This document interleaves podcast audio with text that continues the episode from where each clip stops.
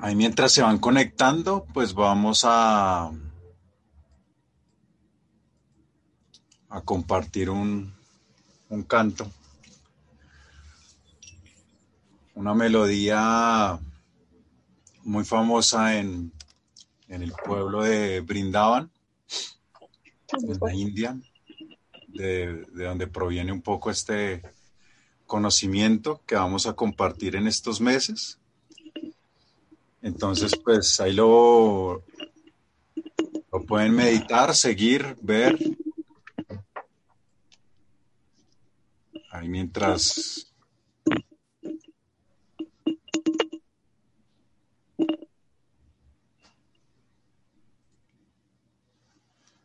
Mientras se van conectando. Om Gyanati Mirandasya Gyananjana Salakaya Chaksurun Militanjane Tasmai Sri Gurave Namaha. Yasomati Nandana Brayo Varonagara Gokula Ranjana Kana Yasomati Nandana Brayo Varonagara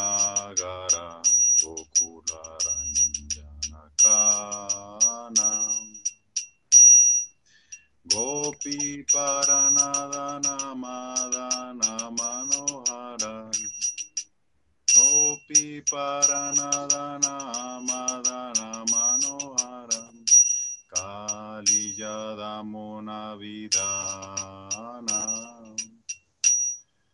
Kali Yadamona Vidana Amala Harinam ಅಮಿಜ ವಿಲಾಸ ಅಮಲಹಾರಿನ ಅಮಿಜ ವಿಲಾಸ ವಿಪಿನ ಪುರಂದರ ನವೀನ ನಾಗರ ಬೋಡ ಬನ್ಸಿವಾದಾನ ಸುವಾಸ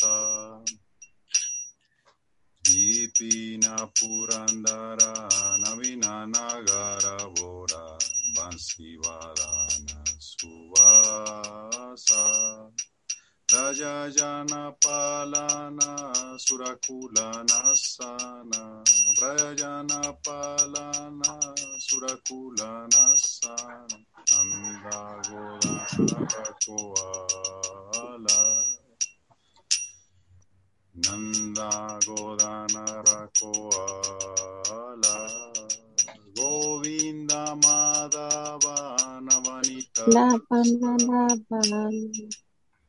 Govindamadavanavanitataskara Sundarananda Gopala Sundarananda Gopala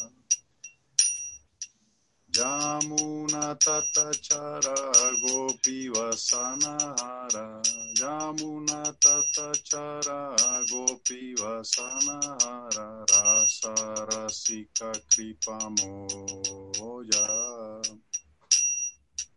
Rasa Rasika Kripa Moya. Sri Radha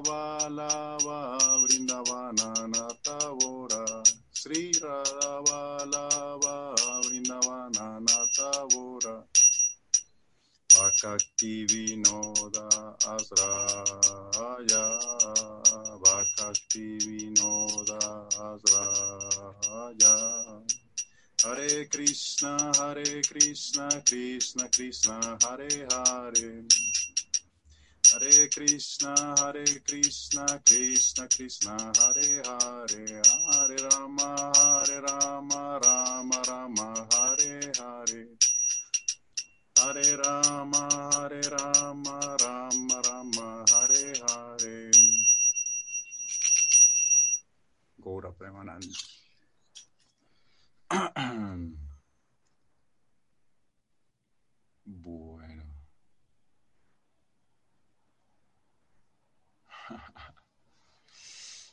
Listos.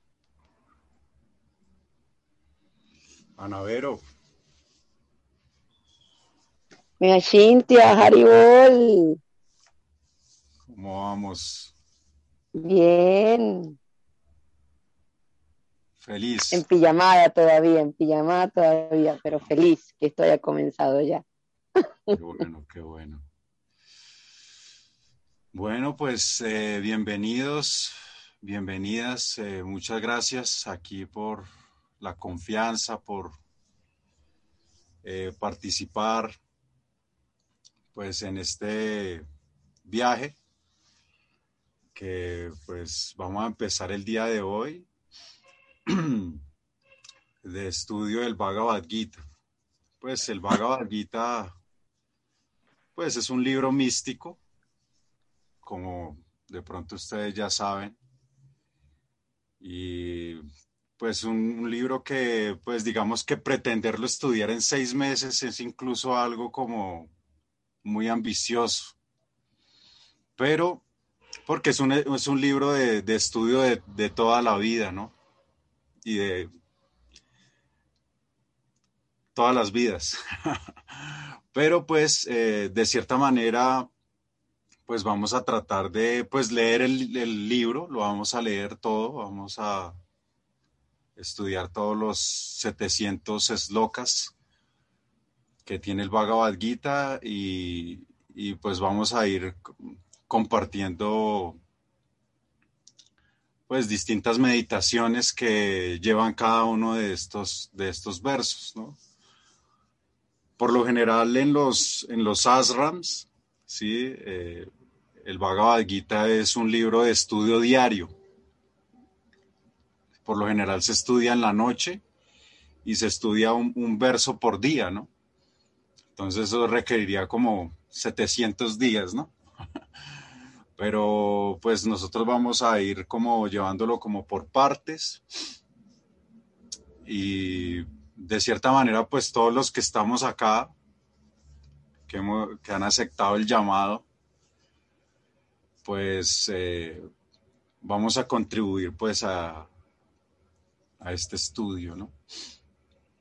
Entonces, pues yo quería como así, como Hoy, hoy, vamos a tener una clase introductoria Bhagavad Gita. Hoy no vamos a, hoy no vamos a, digamos que, abordar el estudio del Bhagavad Gita, pero pues vamos a hacer una introducción, digamos, a los temas del Bhagavad Gita. Pero pues quisiera como antes de todo, mmm, como si cada uno se presenta, pues así como rápidamente, ¿no? Como el nombre, a qué se dedica, ocupación, qué lo trajo por acá. Esas cuatro preguntas, nombre, a qué se dedica, ocupación y qué lo trajo por acá. Yo sé que Anavero me dice, no, eso, cada uno se va conociendo como por lo que, lo que es, ¿no? Pero así como para irnos conociendo un poquito, pues eh, algunos de ustedes ya los conozco, pero pues otros no. También sí pueden como prender la cámara. Salvo Fer, que está ahí como en permiso. pero pues también hay como para verlos, verlas. Entonces voy a comenzar ahí por Alvarito. Hola, ¿cómo están? Mi nombre es Álvaro. Yo soy de Chile, ya vivo en Concepción, un poquito al sur de Santiago, y soy profesor de yoga hace 10 años y eh, ocupación, ahora soy papá el día completo, porque papá, papá, papá todo el día. Y eh, me trae por acá eh, tratar de, eh, mi intención es, poder profundizar en mi, en mi práctica espiritual, ya porque por mucho tiempo he estado solamente desarrollando la parte física, que es asana, y como soy profesor de yoga quiero seguir en, profundizando en mi práctica. Y bueno, eso, hice un curso, he estado del año pasado estudiando con varios alumnos y bueno, este otra, otro grupo, así que estoy súper contento de ver otras caras y de ver otra, otra persona y otro, otro cuento completamente diferente. Eh, porque he estado solamente con un curso, no he tomado más y este es el primero que tomo desde hace como un año, así que bienvenido y gracias por la oportunidad a Cintia. Gracias Álvaro. Bienvenida, qué gusto. Gracias.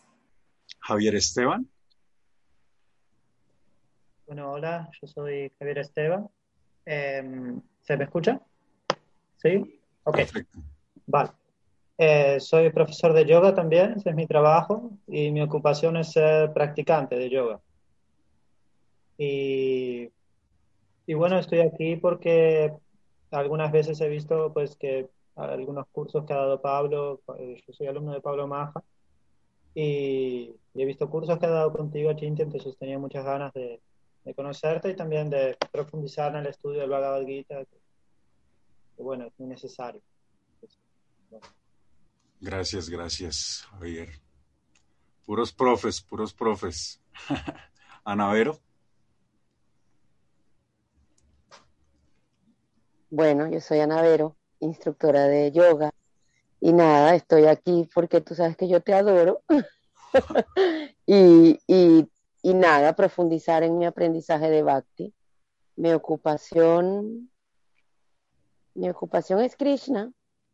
¿Ya? Eso, y por eso estoy acá, dedicándole tiempo. Haribol. Gracias, Anavero. Eh, Mari.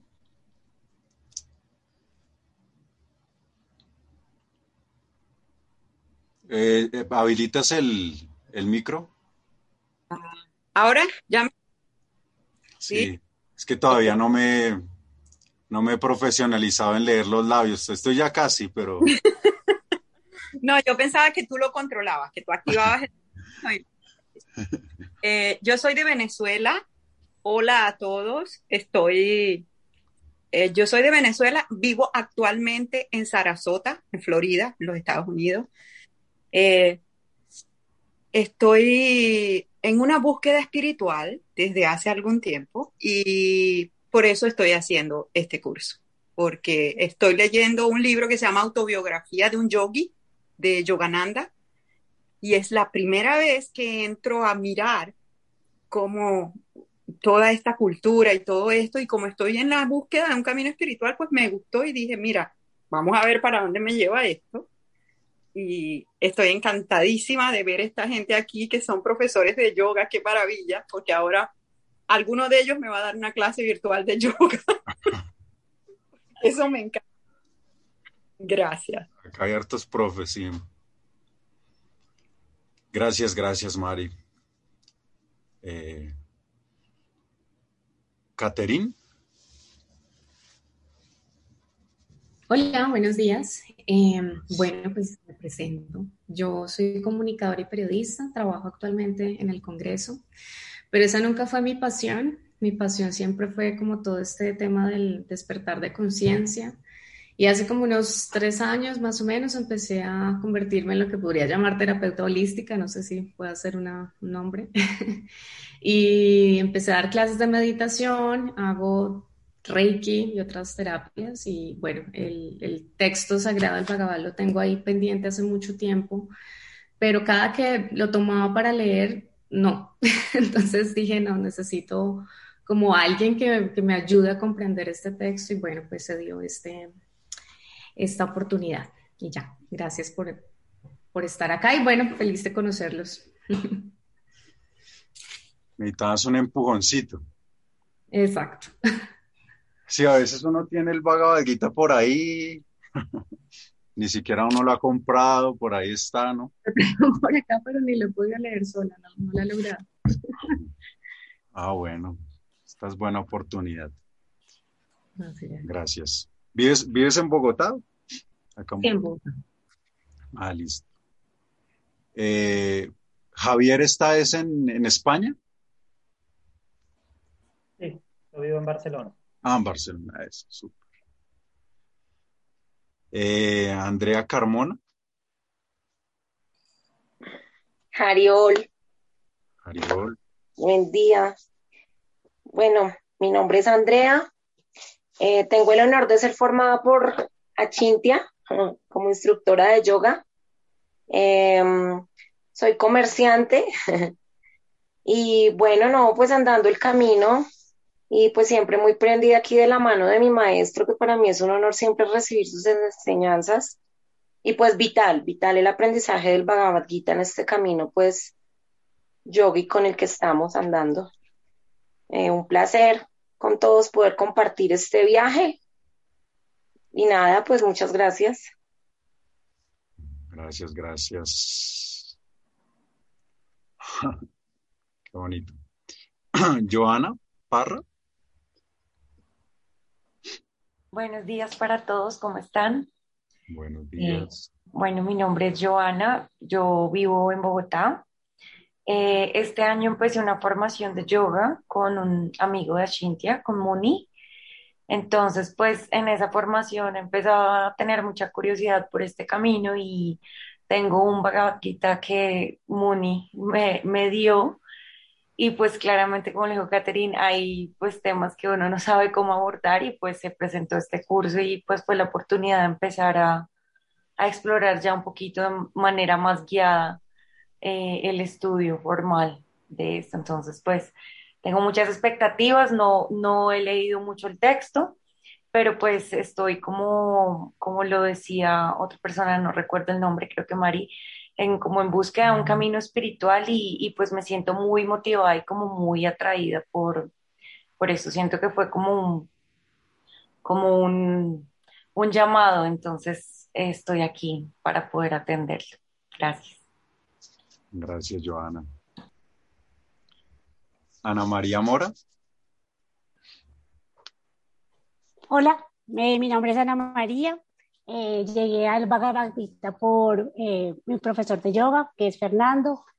Eh, él habla mucho del libro, entonces dije como, cuando él publicó como, ay, Ashintia va a dar un curso, entonces yo dije, bueno, es la oportunidad para que lo aprenda. Yo jamás lo he leído, pero bueno, no, me parece súper chévere estar aquí y bueno, vamos a ver, me vivo en Bogotá.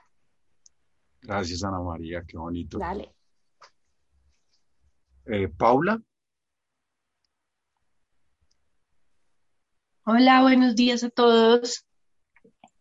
Yo soy Paula, mm, estoy aquí en Bogotá y pues no sé cuál es la diferencia entre la profesión y la ocupación y, me ha llamado la atención eso, entonces voy a pensar voy a pensar al respecto. Yo soy de profesión psicóloga, y me dedico a, la terapia de familia. Y, en abril em, quise empezar eh, yoga con Fer, con Fernando, y, y ahí él habló del Bhagavad Gita y ese mes justamente me pasaron muchas cosas a nivel personal pero lo, poco que le escuché a él me sirvió como de herramientas para afrontar lo que tuve que afrontar ese mes y cuando él publicó en, Instagram como el póster, dije, bueno, pues es por algo. Así que me matriculé. Ah, bueno, gracias. Eh, bueno, Fernando, aprovechando que... Cintia. Bueno, hola a todos. Mm, de, profesión soy arquitecto y mi ocupación es ser arquitecto a través del yoga. Ayudar a construir conciencia a través del yoga, la propia y de ahí en adelante las que corresponda inspirar. Desde ese ejemplo que uno puede hacer, esa, esa pequeña luz, pues. Y con todo este tema del bhakti, de la filosofía védica, estoy muy, muy neófito por muchos años estuve fascinado con la práctica física del yoga, pero le hacía el quite a la filosofía. Entonces ahora estoy ya más inmerso en esto. Estoy estudiando con Gokul, con Pablo Badrik y, y bueno, la filosofía definitivamente hace la diferencia en, el camino del, del, yoga como practicantes que somos todos. Muchas gracias a Chintia por este espacio. Saludos a todos. Gracias, Fer, ahí por, por estar y por por invitar, ¿no? Por contagiar. Firmes. Gracias. Eh, Alan.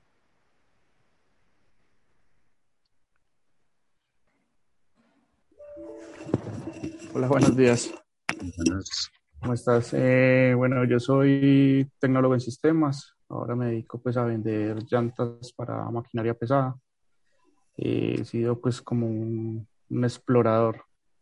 Y ahora pues me, no sé, resoné con esto, me llamó mucho la atención, estaba leyendo el Ramayama y no sé, quise entrar, eso no. Qué bueno, Alan.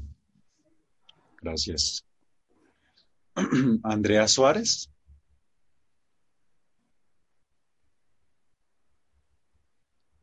Hola, buenos días a todos. Muy feliz de estar acá, de iniciar este curso. Gracias, profe Achintia, por esta oportunidad tan bella que nos da. Eh, pues eh, nada, me, eh, me dedico ahora al estudio y a la práctica del yoga. Ese es como mi oficio ahora. Y estoy aquí porque quiero como continuar como ese proceso de búsqueda espiritual. Y, pues también porque es un libro que me ha traído bastante y quiero profundizar en el estudio de este, de este libro. Muchas gracias a todos por estar acá y, y qué bella oportunidad, de verdad. Gracias. Gracias, André. Diana Ramírez.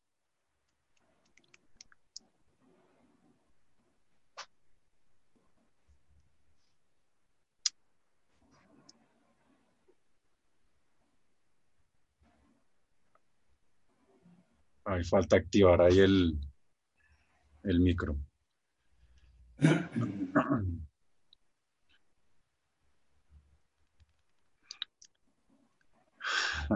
Anavero está en ansiedad, miren.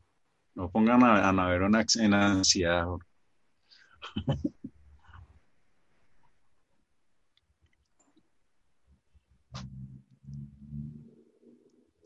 Si quiere ahí, mientras hay eh, Andrea Sánchez, voy hablando ahí mientras Dianita. Haribol, Haribol Bravo, Haribol para todos todos. Em, soy Andrea Sánchez, estudiante de yoga, básicamente, esa es mi vida. Soy madre, esposa y pues también tengo otras ocupaciones, pero pues básicamente eso es como, eso es lo que busca mi alma. Estoy aquí porque em, mi pensamiento más em, recurrente es poder servir y y pues qué mejor que uno prepararse para eso. Entonces, como instructora de yoga, como mamá, como ser humano, em, este libro ha sido para mí fundamental en mi formación como profesora de yoga y sobre todo en mi vida, en mi experiencia humana. Entonces, em, siempre que tenga la oportunidad de, recibir eh, formación de mis maestros con respecto a esto, pues puedo estar ahí súper atenta porque es algo que me ha llenado la vida de muchas cosas buenas. Em, y pues nada, súper eh, al respecto de nueva oportunidad eh, y muy agradecida con Nachi por abrir este espacio. Se sabe que esto es lo que más necesita la gente, eh, tener este espacio de, de llenar el alma de, cosas realmente valiosas. Y esto lo es, lo vale. Y, gracias a todos por compartir este viaje. Sé que vamos a aprender mucho. Gracias, gracias. De todos. Y de gracias. Gracias, André. Eh, Morelka. Hola a todos, buenos días. Mi nombre es Morelka Giraldo, yo soy economista y politóloga. Em, pues a qué me dedico? Yo pienso que mi ocupación es viajar y ser como estudiante de la vida. Llegué acá por Anavero. Eh, amiga que con pero pues la verdad he estudiado diferentes cosas eh, y pues digamos que creo que en parte, parte de mi proceso y mi viaje me ha ido llevando como a estos, a estos temas como para poder servir y aportar más. Gracias. Gracias, Morelka. More. eh, para Mesbara.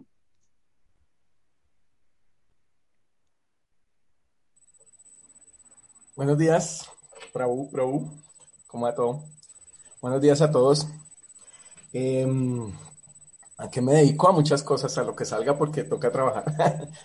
Em, y no, pues ah, cuando uno se enfrenta a que en algún momento, sea como sea, sea en este camino en otro, em, tiene que de pronto guiar a alguien en alguna forma y se da cuenta que no tiene herramientas, pues empieza a buscarlas y los caminos lo conducen a este lado. Y pues llega uno al final a, este tipo de situaciones. Y pues es una de las cosas como chéveres que ha pasado en, la vida, que pues termino en, en, este, en este proceso aquí acompañado de, de abriendo caminos por todo lado. Entonces, eh, el, el Bhagavad Gita trae un componente personal en, en, la, en la estructura de, de, de, de este camino que, que, que, que uno inicia y pues chévere tener la guía de alguien para, para comprenderlo mejor. Gracias. ¿Ya en el 360 o qué? 360, sí. Lo subieron ayer por la tarde. Está volando, está Ya volando. puedo acabar. Está volando en Radha Krishna. Eh, ¿Quién más por acá? Carolina. Carolina Lieban.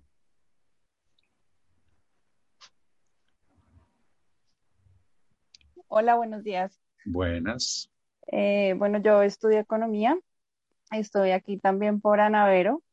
Me dedico, soy funcionaria pública eh, y realmente estoy aquí por curiosidad. También estoy como explorando un camino espiritual y pues cuando Anavero pues, compartió la información dije, bueno, pues chévere, vamos a ver de qué, de qué se trata y, y nada, pues a ver qué, qué nos trae el curso. Sí, ayer Ana, Anavero, Anavero y Morelka estaba, estaban preocupadas. Sí, pero ya solucionamos todo. Muchas gracias. Súper, súper. María Alejandra.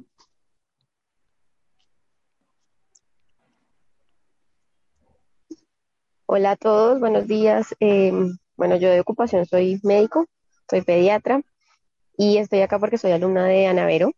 Mm, desde que empecé con ella tengo un poquito más de curiosidad aparte de los asanas y de la parte física. Siempre he tenido un poquito más de curiosidad por la parte eh, filosófica y espiritual del yoga. Entonces, cuando compartió la información, pues claramente me interesó y pues nada, con muchas expectativas para aprender sobre este, sobre este libro, sobre este texto. Gracias. Gracias, María. Eh, Paola Celi.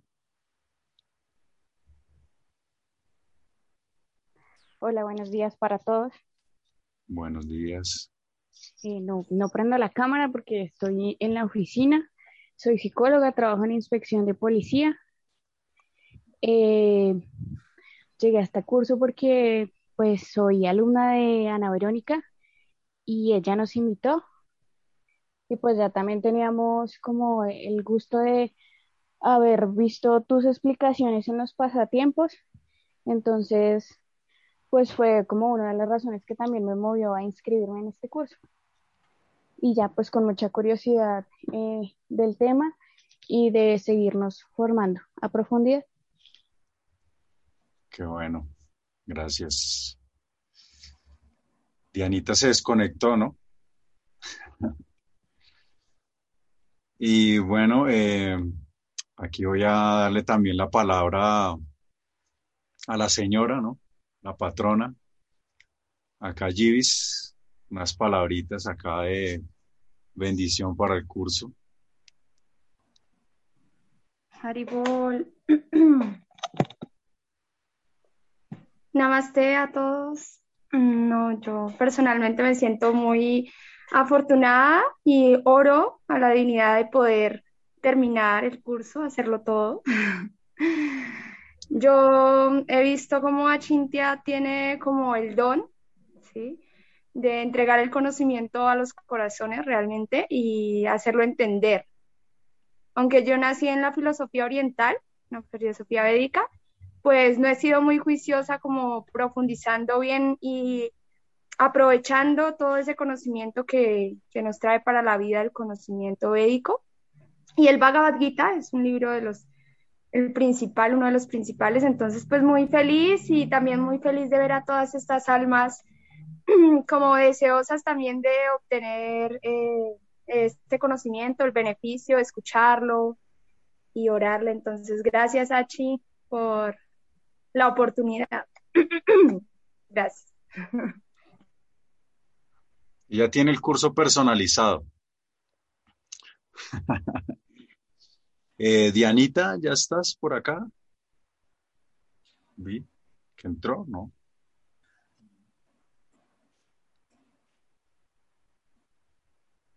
Si ya puedes, sí, sí puedes ahí ya activar el.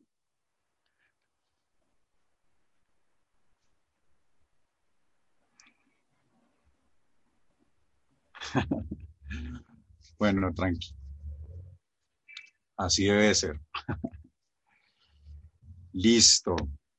Entonces, pues vamos, digamos que a entrar en materia. A ver.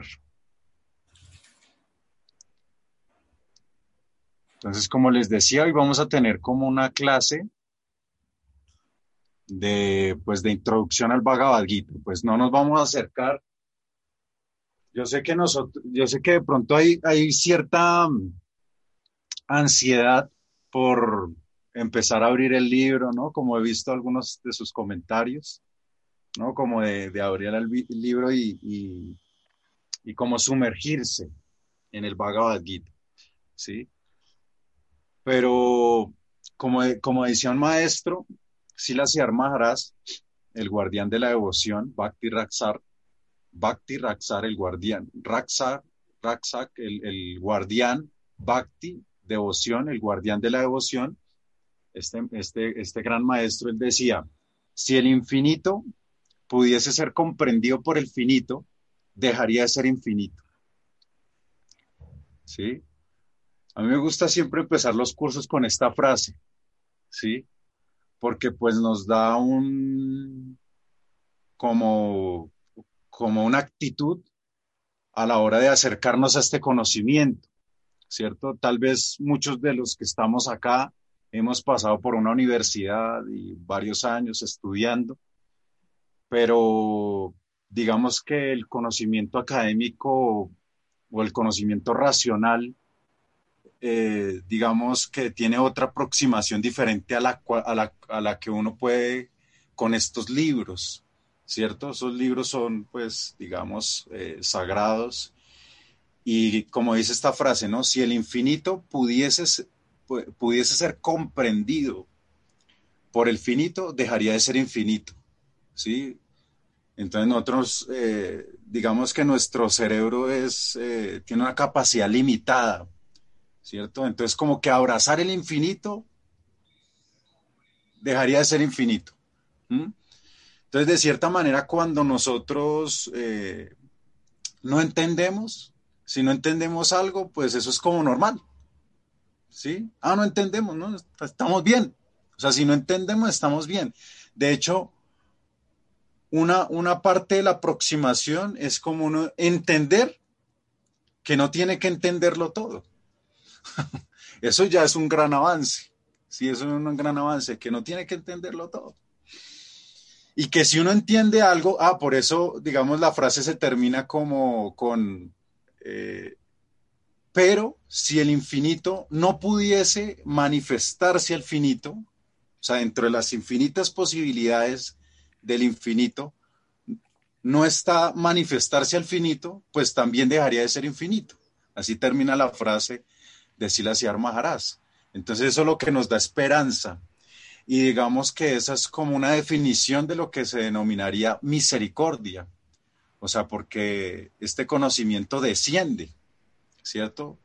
Desciende, se, nos revela. Y pues cuando nosotros eh, entendemos algo, ¿cierto? Hay una luz, pues eh, debemos entender qué es esto, ¿no? Que no, que no es por que no es porque nosotros escalamos y llegamos hasta allá, ¿no? Sino fue porque, obviamente, siempre hay un esfuerzo y el hecho pues de estar acá pues ya es el esfuerzo, ¿no?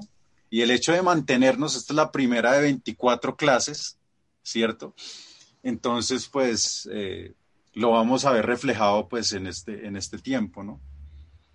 Entonces, eh, eh, bueno, hoy vamos a ver como algunas cosas con relación al Bhagavad Gita como preliminares. Entonces, eh, digamos que el, conocimiento védico o ancestral antiguamente pues no era, era transmitido de forma oral. Esto yo, yo lo he notado que ustedes que que algunos que son alumnos de, Fernando, él lo repite bastante, ¿no? Que el conocimiento, pues, eh, digamos que ha sido transmitido de, forma oral, ¿no? De hecho, pues, eh, haciéndole un poquito la, cuña al, método que, pues, digamos que ellos trabajan, ¿cierto? El método Gokul, pues, digamos, no es algo como que uno consiga en Google, ¿no? Entonces uno ponga bandas, marmas, ¿cierto? Eh, no es que uno lo, encuentre por ahí, ¿no? Entonces, precisamente es como que el conocimiento pues está revelándose de, de, forma oral. Entonces, resulta que en la antigüedad existía pues esa capacidad, ¿cierto? De que cuando, digamos, el maestro hablaba, el estudiante o el discípulo aprendía de lo que escuchaba de su maestro y lo retenía. Entonces esa capacidad de un yogi se llama Srutidara, ¿sí? Srutidara, ¿no? Como que retiene lo que escucha, ¿sí? De cierta manera también yo escuchaba que algunos de mis profesores, pues en la universidad, pues eh, hace mucho tiempo ellos eh, no tenían cuadernos, ¿no? No existían los cuadernos, entonces existía la pizarra. Entonces ellos tomaban apuntes ahí en la pizarra y pues, ¿qué, cuánto, ¿cuánto cabe en una pizarra? Pues no mucho. Entonces borraban. Entonces requería como... Requería como como mucha memoria, ¿sí? Entonces es algo así, ¿no? Sino que con el tiempo, el avance del tiempo y pues como las eras y tal vez la degradación, eh, a la que estamos expuestos en este mundo, pues eso pues lleva a que también esas facultades se vayan perdiendo, ¿sí? Entonces este conocimiento del Bhagavad Gita, pues es un conocimiento que eh, viene de, de, Krishna, ¿sí? O de Dios mismo. Acá pues vamos a, referirnos a Krishna como Dios y de cierta manera pues no es algo como que digamos queremos hacer como, como algo sectario, ¿no? Porque sabemos que pues Dios es uno y sino que Dios pues se manifiesta de muchas maneras, ¿no? Para distintas tradiciones místicas, ¿no? Uno lo llaman Alá, otros lo llaman Yahvé, Adonai, Buda, Krishna, Goranga, ¿sí? Eh, el aspecto supremo, el ser supremo, la divinidad. Tiene muchas, eh, digamos, acepciones, ¿no? Acá pues nosotros vamos a referirnos a Dios como Krishna, ¿sí? Y por eso, digamos, acá en el Bhagavad Gita, pues el, el Bhagavad que nosotros vamos a estudiar es el comentado por Sila Prabhupada, ¿no? Hay muchas versiones, ¿sí? Unas no tan buenas, otras mucho mejores, ¿cierto?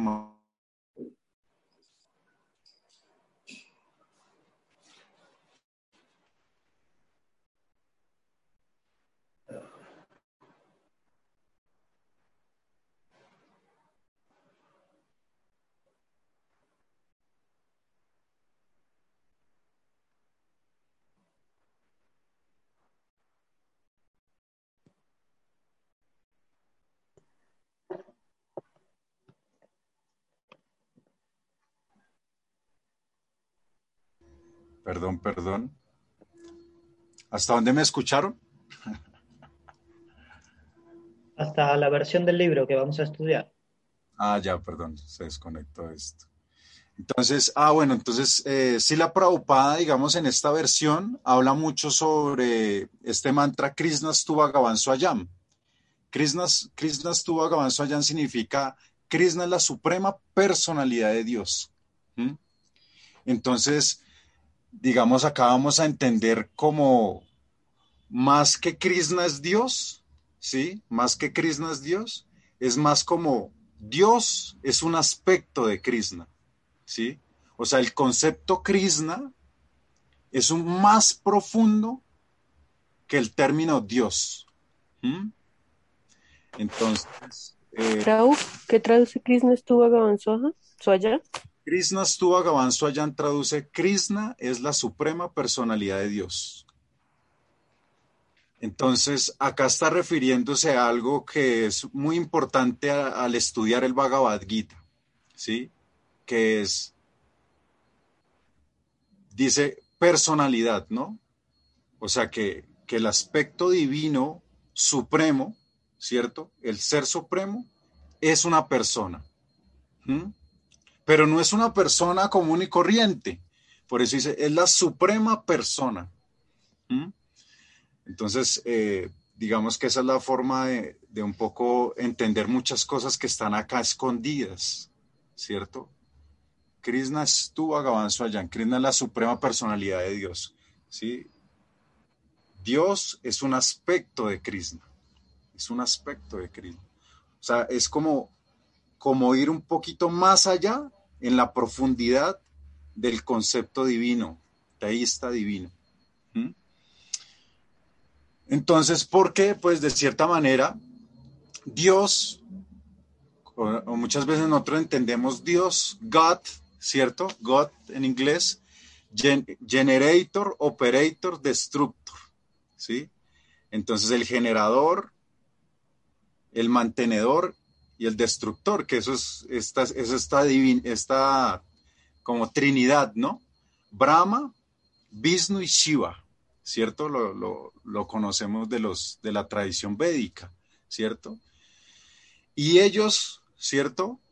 tanto Brahma como Vishnu como Shiva son aspectos también de Krishna.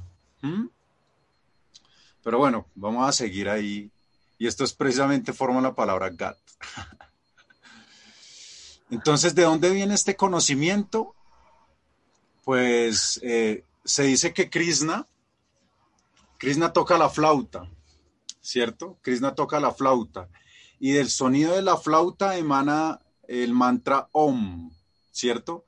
Y este mantra, pues es transmitido en el corazón, Hridaya, Tenebrama Hridaya di Caballe, ¿cierto?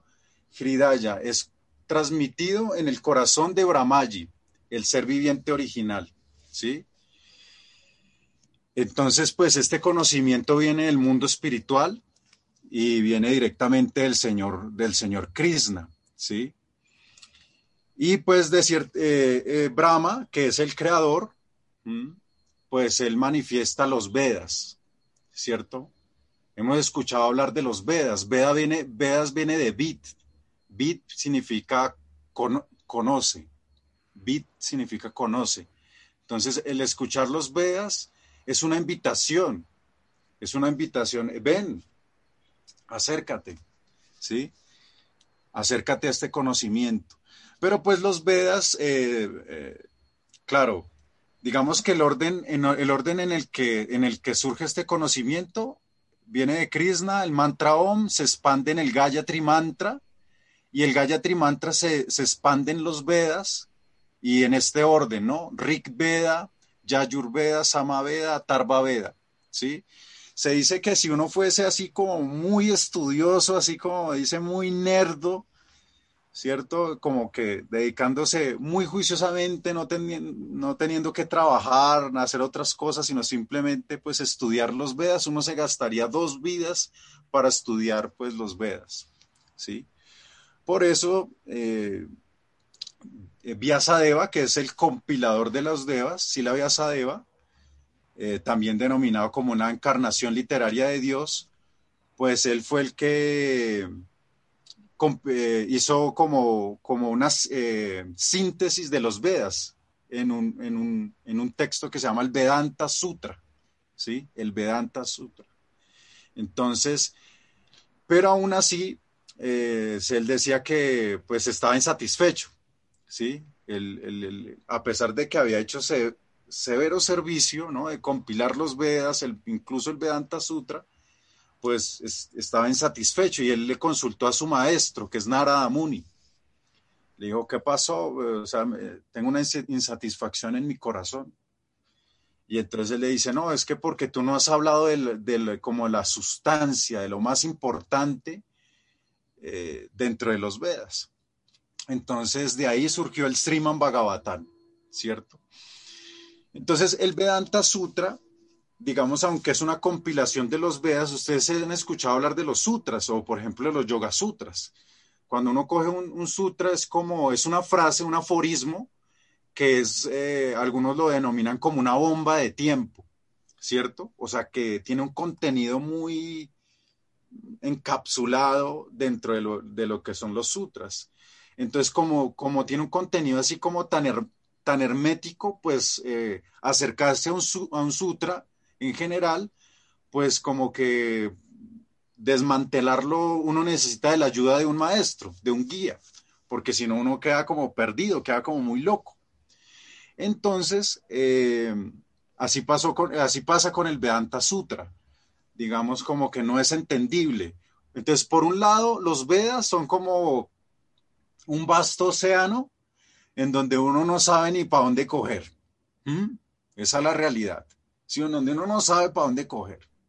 Y, y el Vedanta Sutra ya es, ya es muy condensado, tampoco uno puede como entonces, eh, por eso surgen otro tipo de escrituras, ¿sí? que son llamadas los Puranas o los Itihasas. De hecho, acá les voy a mostrar un cuadrito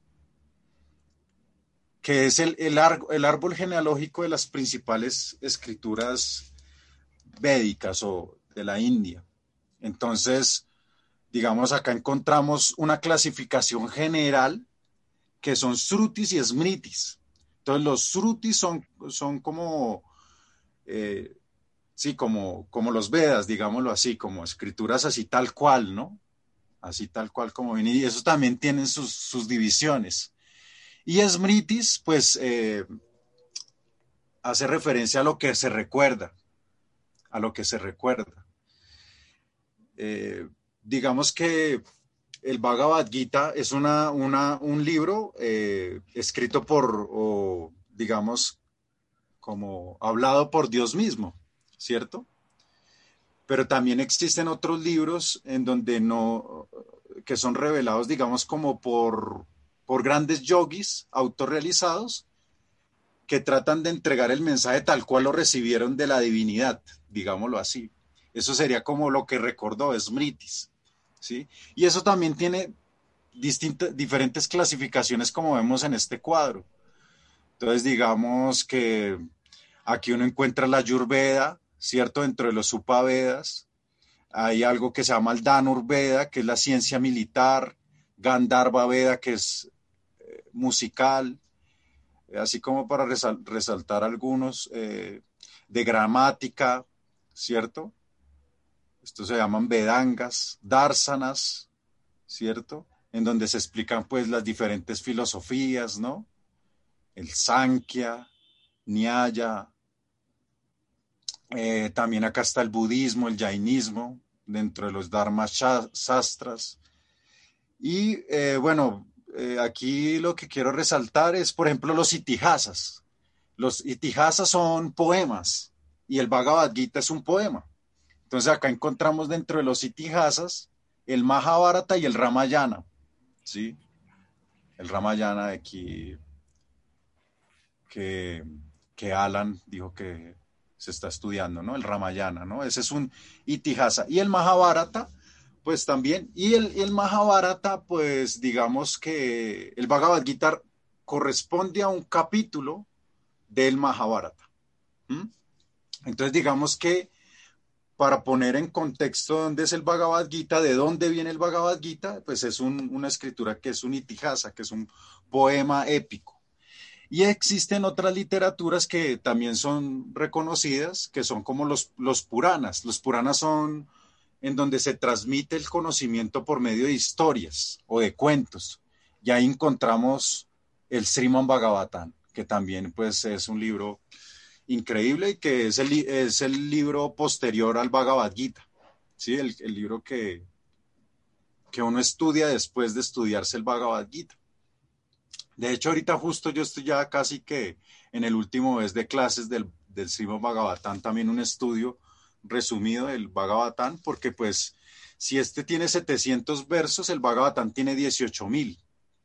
Entonces ya es un estudio que estamos haciendo, pero ya más, más condensado, no lo, no lo estamos leyendo completo, sino estamos seleccionando algunos versos, pero sí pasando por, por los 300 y pico capítulos que tiene, como para poner un poco en contexto de dónde vienen pues estos libros, ¿no? Y pues la gran gama de literatura que hay, ¿no? como vemos por ahí. Entonces, eh, bueno, ¿una pregunta está ahí?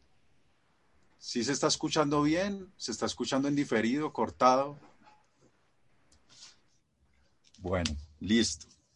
Espero que no así de principio no estemos así como perdidos. Pues digamos acá la idea es que pues yo sé que digamos habemos hartos acá, ¿cierto? Pero no se sientan cohibidos por hacer preguntas, ¿cierto? Así sean como las más, eh, digamos, eh, mentalmente las más como triviales, ¿cierto? Como alguien dice, no, pero esto, ¿no? pues no me da pena preguntarlo, acá todos profes, ¿no? Todos deben saber esto, todos entienden, ¿no? Entonces no, no, no, tengan pena de eso, ¿no? De hecho, creo que quién fue, Yo, Joana me preguntó, dijo, no, ¿sí fue Joana? Y me dijo, uy, no, pero ¿y este curso que uno sí puede tomarlo sin tener ningún conocimiento previo o algo así? Entonces yo le dije que sí, yo le dije, claro. Pero ya vamos a ver que que digamos en este estudio, incluso en este curso, digamos que cada uno va a tener el viaje de acuerdo como a la intensidad que quiera, ¿no? ¿Cierto? Eso es como algo general, ¿no? Ustedes que son profes, o la mayoría que son profes saben cómo es la cosa. En realidad, en la medida que tú das, recibes. Eso es el karma. En la medida que tú das, recibes. Claro. Y yo acá puedo estar haciendo el monólogo, ¿no? Como bla, bla, bla, bla, bla, bla, bla, bla, bla, bla, bla. ¿cierto? Pero en la medida en que tú te sumerjas, y hay diferentes niveles, ahorita los voy a mostrar del estudio que pueden llevar. Eh, de hecho, también voy a compartir en el grupo como una guía, como de estudio de estos libros, como, como algunos consejos, como muy prácticos para, para el estudio, ¿sí? Entonces, pues bueno. Entonces, el Bhagavad Gita, ¿qué traduce el Bhagavad Gita? ¿sí? Bhagavad Gita. Entonces, ¿qué significa Gita? ¿Sí? Me acuerdo cuando hicimos un live con, la ciencia del yoga con Frank. Hicimos un, un en él me invitó para hablar del Bhagavad Gita y entonces eh, alguien por ahí dentro de los comentarios dijo, uy, sí, el Gita es muy bacán, el Gita es muy chévere, ¿no? Y por allá otro preguntó, uy, no le diga Gita, qué falta de respeto con Gita. No, se dice Bhagavad Gita, que porque ta, ta, ta, ta, ta, ta. Bueno, lo regañó. Pero ¿qué significa, qué significa Gita? ¿Quién sabe qué significa Gita? Sin miedo pueden abrir los micrófonos. Canto. Canto. Uy, no, el profe Fer poniendo el ejemplo a pesar de estar agripado y todo eso. Ahí está el pastel en la pantalla. ¿Cómo? Ahí está el pastel en la pantalla. Exacto. Entonces, Gita significa canto, ¿cierto? Y Bhagavat, ¿quién sabe qué significa Bhagavat? Ese sí no está en la pantalla, ¿o sí? Ah, no, sí, también está. bueno, eh, Bhagavat entonces viene de Bhagavan, ¿cierto? Bhagavan significa el, como el ser supremo, pero pues si uno lo desglosa la palabra en sánscrito, Vaga refiere a como opulencias, cualidades, características predominantes. Y Vat, el que las posee, el que las posee. Entonces, como que es el canto del que posee en grado máximo todas las opulencias.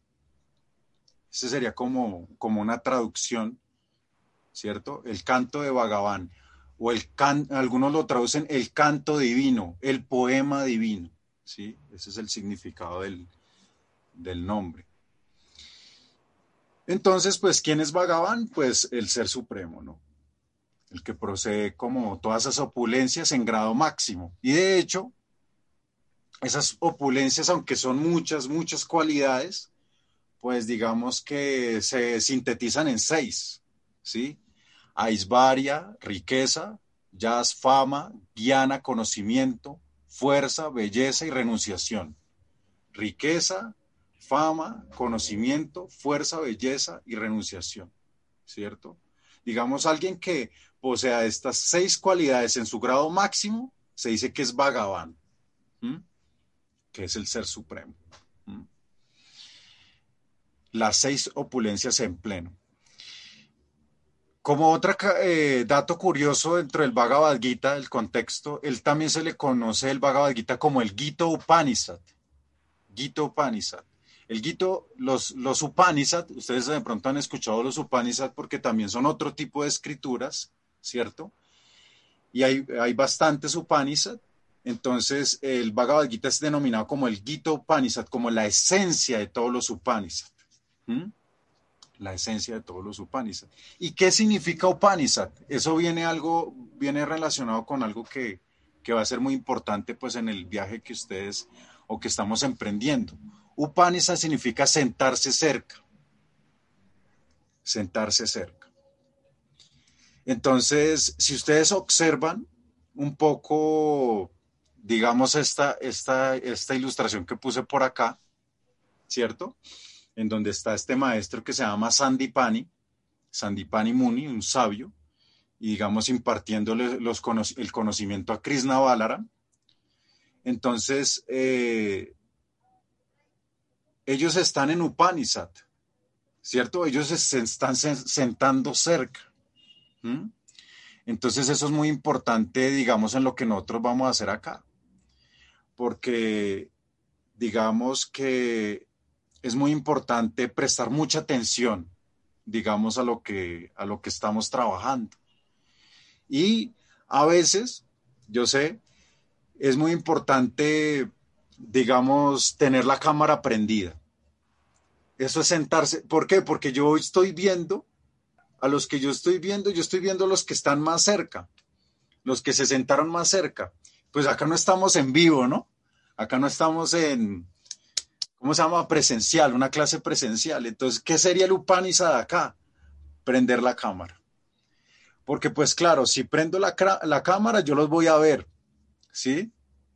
Y pues para mí es muy importante verlos y verlas, ¿cierto? Pues qué, qué, cara, qué cara están haciendo o qué están haciendo, o si cogieron el celular, ¿cierto? Porque ahorita esto, esto es como la Matrix, ¿no? Por acá nos, por acá, en esta pantallita nos vamos. Uno se mete por ahí. Entonces es muy importante como, como eso, la, la, concentración, ¿cierto? En lo que, porque uno se le escapan se le escapan muchas cosas. Entonces eso es Gita Upanishad, ¿no? La esencia de todos los Upanishads. También, pues, como les, les había anunciado, el Bhagavad Gita hace parte del Mahabharata de una sección que se llama el Bisva Parva, ¿cierto? Que es como cuando ya Bhisma está hablando, el, abuelo, el abuelo de los Pándavas. Entonces, unas recomendaciones como generales es esta, como igual no, yo no, no, no soy como, no voy a estar como diciéndoles, prenda la cámara, prendan la cámara. Obviamente hoy entiendo, ¿no? Como que si, si estoy, esta es una recomendación, si estoy entre no tomar la clase o tomarla con la, con la cámara apagada, tomo la clase con la cámara apagada. Si estoy en ese dilema, ¿cierto? si estoy en ese dilema, por distintas situaciones que pueden suceder, ¿no?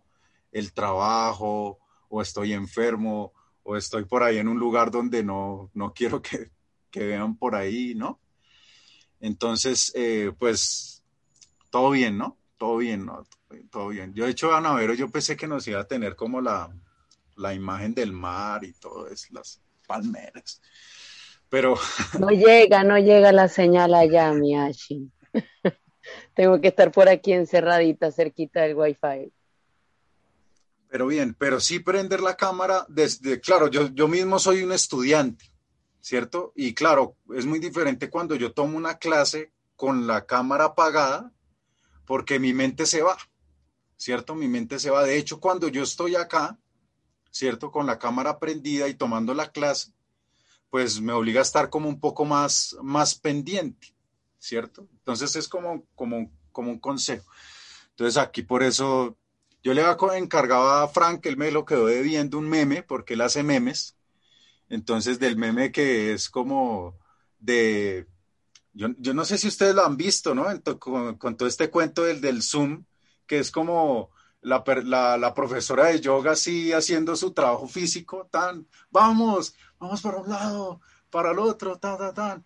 Y, la persona comiendo papas, comiendo hamburguesa ahí detrás del, del Zoom, ¿no?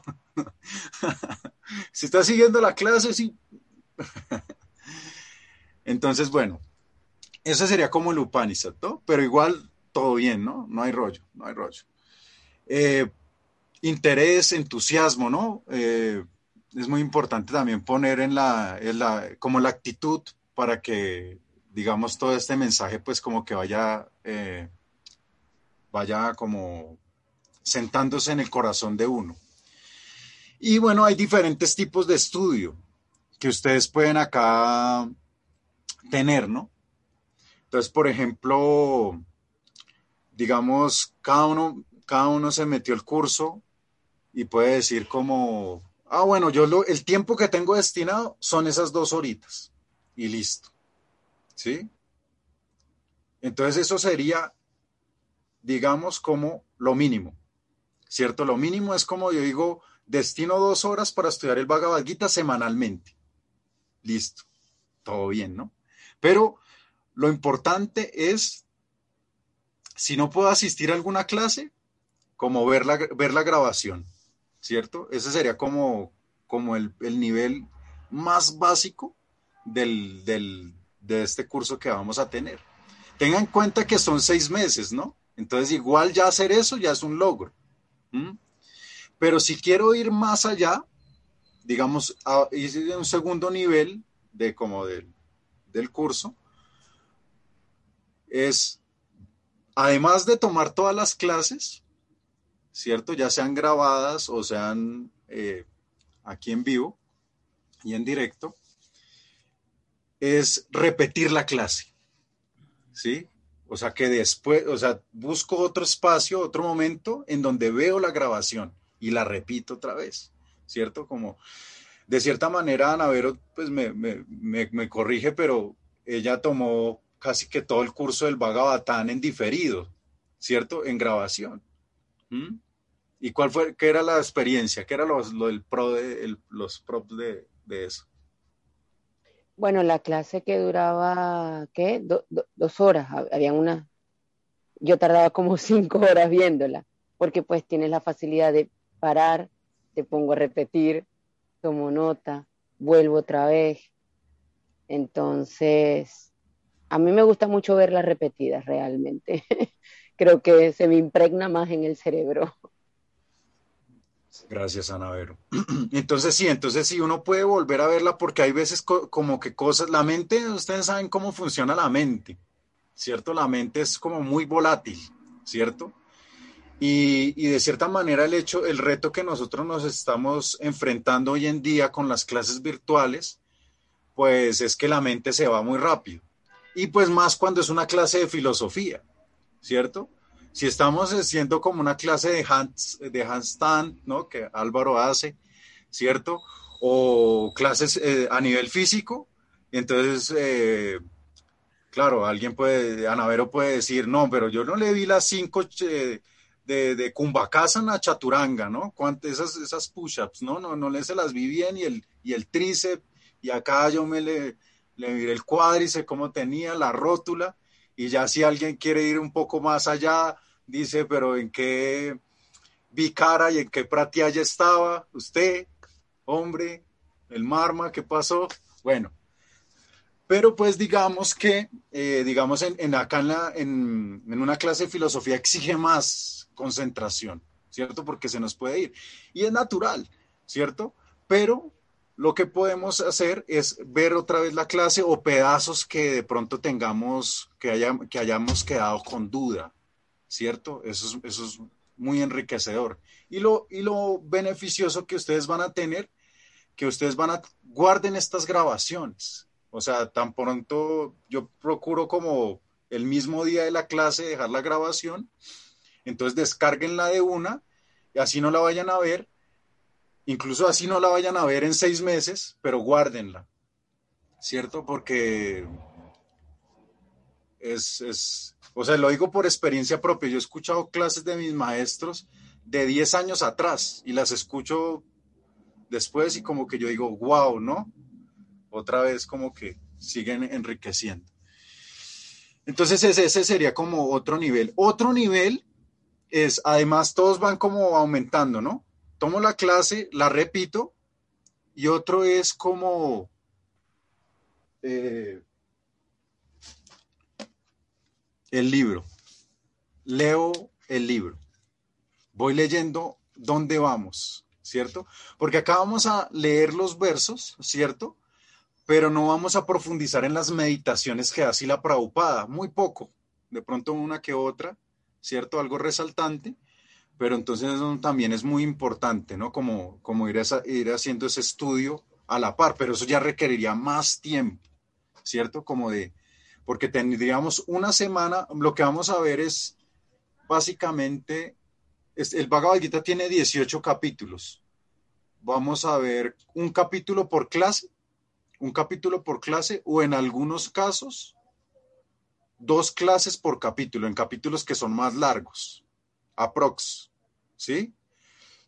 Entonces tenemos de una a dos semanas para leer un capítulo, para meditar. Entonces muy bonito porque, digamos, todo, todo el grupo que estamos acá, pues es, vamos a hacer el ejercicio de ir como al mismo ritmo.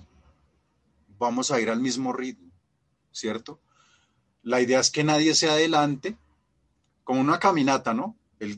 hay caminatas así, ¿no? El guía, un guía va adelante o guía va atrás, entonces vamos todos como, como ahí. Más bien, volvemos a repasar.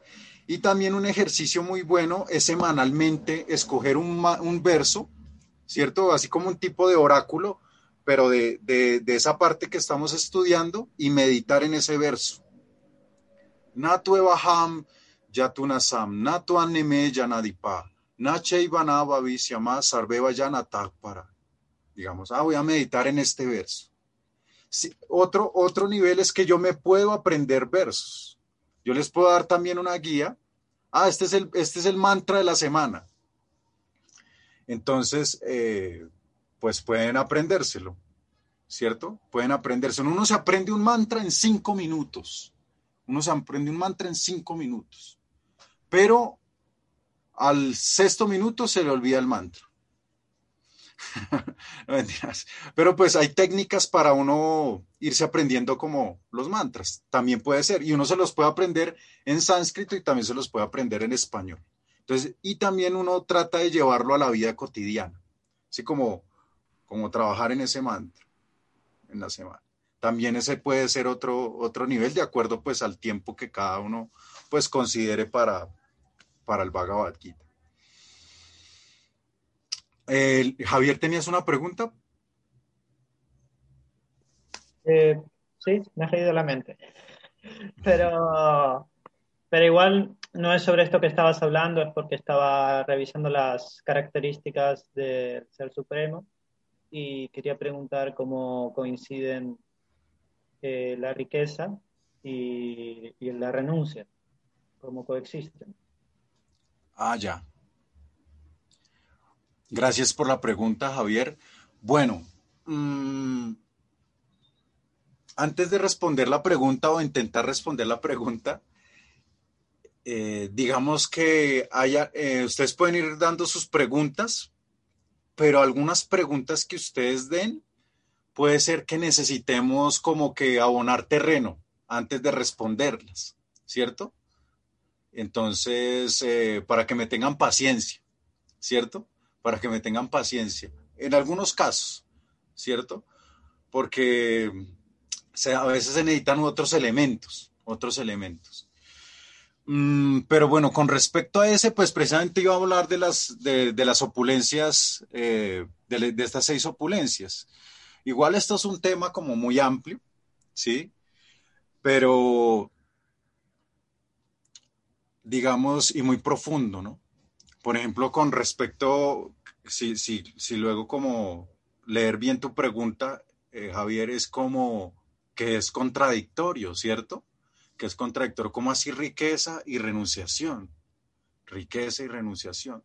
Pues muchas de estas cosas las encontramos en el Supremo, como, como mm, aparentemente polos opuestos, pero la realidad todo lo armoniza una filosofía que se llama Achintya Veda Veda Tatua.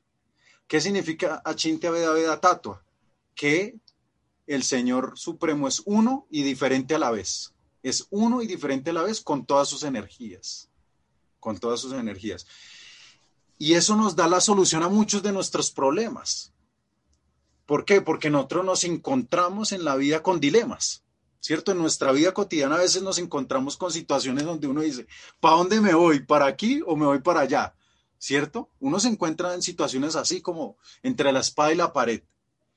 Pero precisamente esta, esta forma nos da, nos da como una luz, que es como, no hay que rechazar ninguna.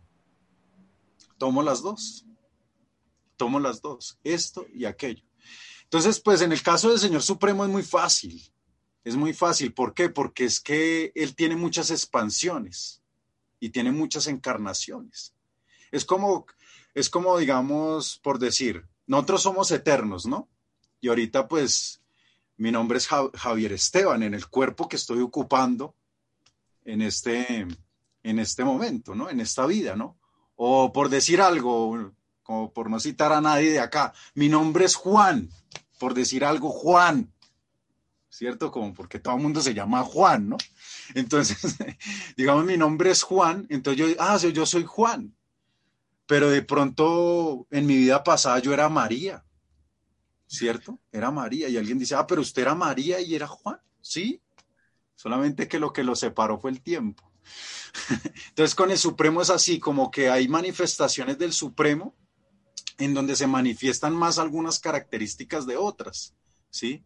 Por ejemplo, en el Bhagavatam se nombra una encarnación del Supremo que se llama Baraja. Aquí yo puse aquí a Baraja. Si lo ven, Baraja. Baraja es un jabalí, y el Señor Supremo se encarnó como un jabalí para salvar a la madre tierra. ¿Sí? O sea, Krishna es Pachamama, ¿cierto? Krishna es Pachamami, ¿no? O Icuasenduna, ¿cierto? Es un adorador de la madre tierra, ¿cierto? De la ecología. Y él lo manifiesta eh, también protegiendo y salvando a la tierra porque se estaba, el universo se estaba inundando. Entonces la tierra se estaba...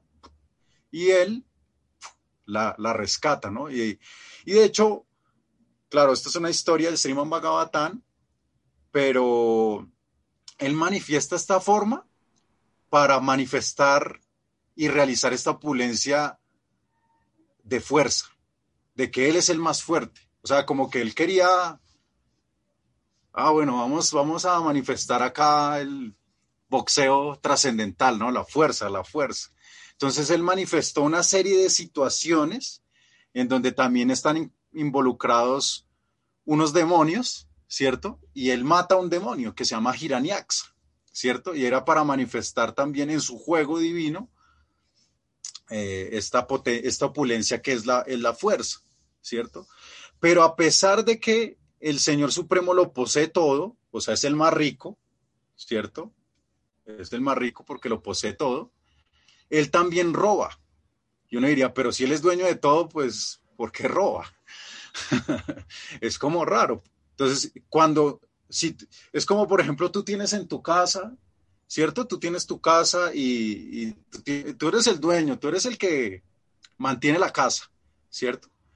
Pero de repente tu esposa prepara un postre y, y, tú, y tú lo robas, ¿cierto? Es, ay, ¿usted por qué me robó el postre? No que era para esto, que no sé qué. Ah, pues, y alguien puede como, ah, pero yo soy el dueño, ¿no? pero no, es un juego, ¿no? Es un juego. Entonces el Señor Supremo también manifiesta también estos juegos. Y también manifiesta como estas características de ser renunciante, ¿cierto? Bueno, son cosas que la renuncia del, del, o la, la capacidad de renunciación del Ser Supremo es una, digamos que una cosa que también cuesta entender un poco, pero bueno, hay una serie que, que yo no se la recomiendo todavía que la empiecen a ver, pero que es de Krishna y bueno, hay Navero y para Mesbar ahí me va ganando, pero, pero digamos que ahí se logra entender un poquito todo esto, ¿no? Cómo el Señor Supremo en realidad es capaz de entregarlo todo también, ¿no? Incluso hasta su misma fama, su mismo prestigio, ¿cierto? Quedar como un zapato también, ¿no? Y esa es su capacidad como de renunciación. Y bueno, las otras, belleza, de hecho, Krishna, Krishna significa el más atractivo, el más bello. De hecho, cuando las personas a veces ven a Krishna, no sé si a ustedes les ha pasado, dijo, dije, ah, pero es que esta no es una mujer. Krishna no es mujer. No sé si les ha pasado, ¿no? ah, no, tiene como aspectos como, como de mujer, ¿no? Pero pues no, Krishna es, digamos que es la parte masculina de la divinidad, ¿no? Pero, pero digamos que su belleza es también eh, como muy similar a la de una mujer también, porque es como que entre un hombre y una mujer, si uno habla de la belleza, pues está la mujer, la mujer es, es bella, ¿no? El hombre no tanto. Entonces, bueno, eh, Bien. ¿Sí más o menos, Javier? Listo. Guiana, conocimiento, bueno. Esas son las opulencias. Ya habíamos hablado de eso, ta, ta, ta, listo. Otros aspectos. Entonces, eh, bueno, acá muy rápidamente para hablar. ¿Alguna, o alguna otra pregunta está ahí? Catherine. ¿Cómo vamos? Ana María. Mari. Diana. Diana sí está escuchando. Ah, sí, bien. Listo. Entonces, digamos que hay diferentes tipos, eh, diferentes formas de adquirir conocimiento. Y eso lo explican pues los Vedas, lo, lo, pone como muy, de una forma muy estructurada, ¿sí? Eso lo, veíamos con, con Álvaro la, la semana pasada, ¿no? Que existe esta forma que es pratiaxa, pratiaxa, Pratyaksha hace referencia como al conocimiento que yo adquiero por los sentidos, ¿cierto? Por los sentidos.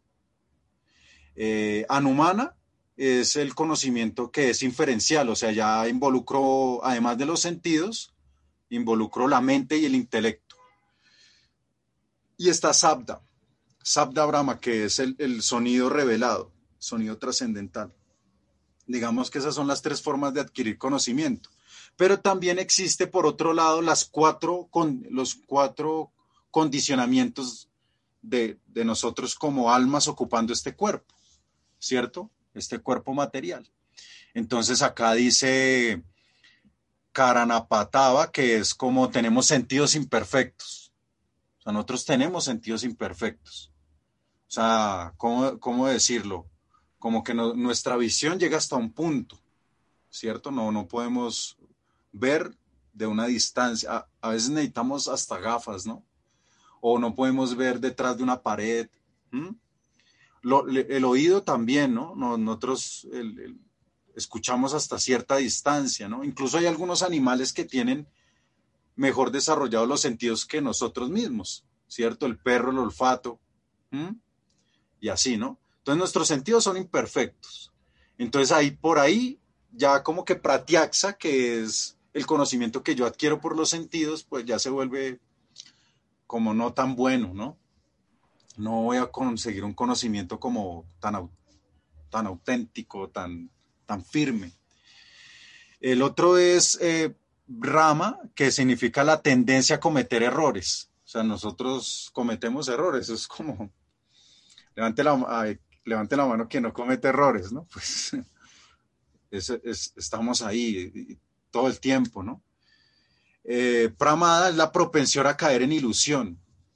Eh, la ilusión en sánscrito se denomina maya. Maya significa como lo que no es.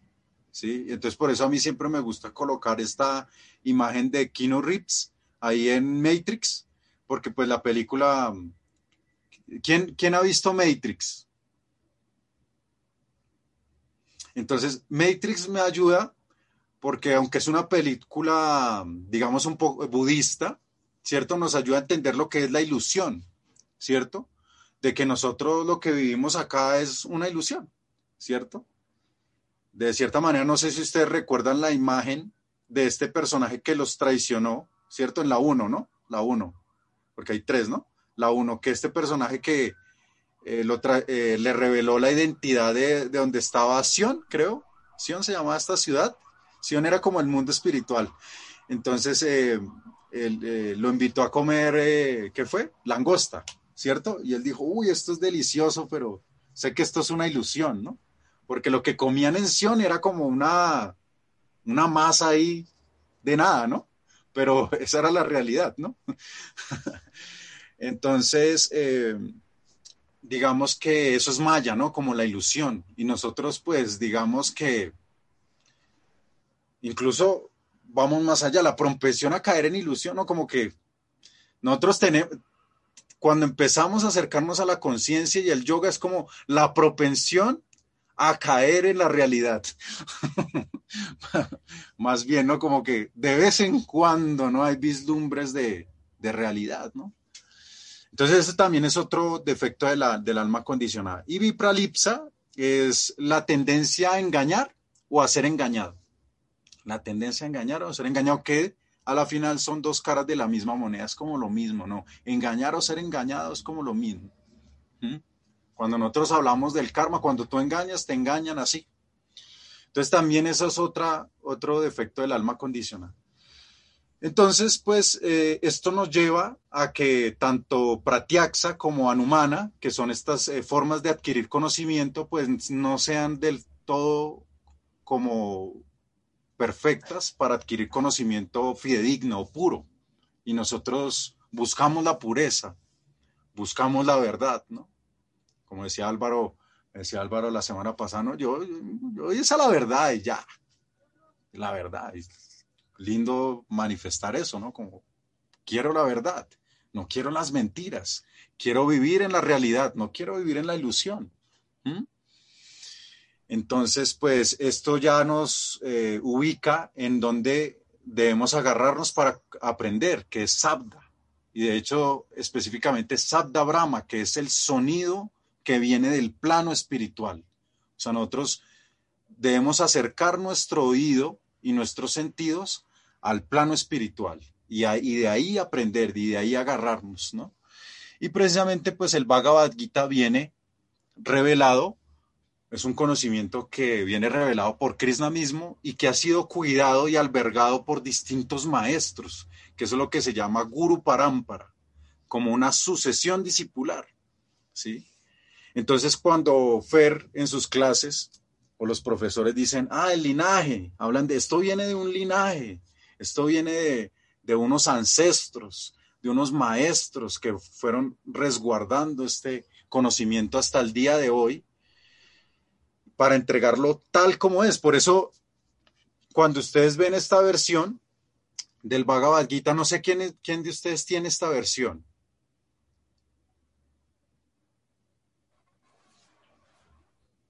Casi que la, mayoría. Ahorita tranquilos porque todo la vamos a tener, ya les voy a mostrar cómo. Y es, entonces si la Prabhupada le puso Bhagavad tal como es, ¿cierto? Y por eso nosotros tenemos esta versión que tiene los versos en sánscrito. O sea, para tener el, el, conocimiento tal cual. Y alguien puede decir, no, pues yo no entiendo el sánscrito. De hecho, a veces hay como una repulsión al sánscrito. Sans, madre, crito, escritura. Sánscrito es la madre de las lenguas. Pero también el sánscrito se dice que es el lenguaje del alma. Entonces puede ser que el sánscrito cuando tú cuando tú escuchas un mantra, ¿cierto? Visaya vinivartante, niraharasya dejinan, rasavarjan rasopiasya, parandistra nivartate. Cuando tú escuchas un mantra, puedes decir, no entendí un carajo, no entendí nada, ¿cierto? No entendí ni chino. Pero eso se siembra en el corazón, porque el mantra, el mantra traspasa la capa, el anamaya kocha, ¿cierto? La capa burda, ¿cierto? Y pasa también el prana, prana maya kosha. El cuerpo energético, y va la mente, mano maya kosha, ¿cierto? Y ahí limpia, limpia la mente, man, mente, tra liberar, limpia la mente y sigue, vigiana maya kocha, intelecto, rompe el intelecto, por eso, digamos, no sé si a ustedes les ha pasado como profes, también empiezan a revisitar un mantra y alguien no lo repite, ni el OM, ¿no?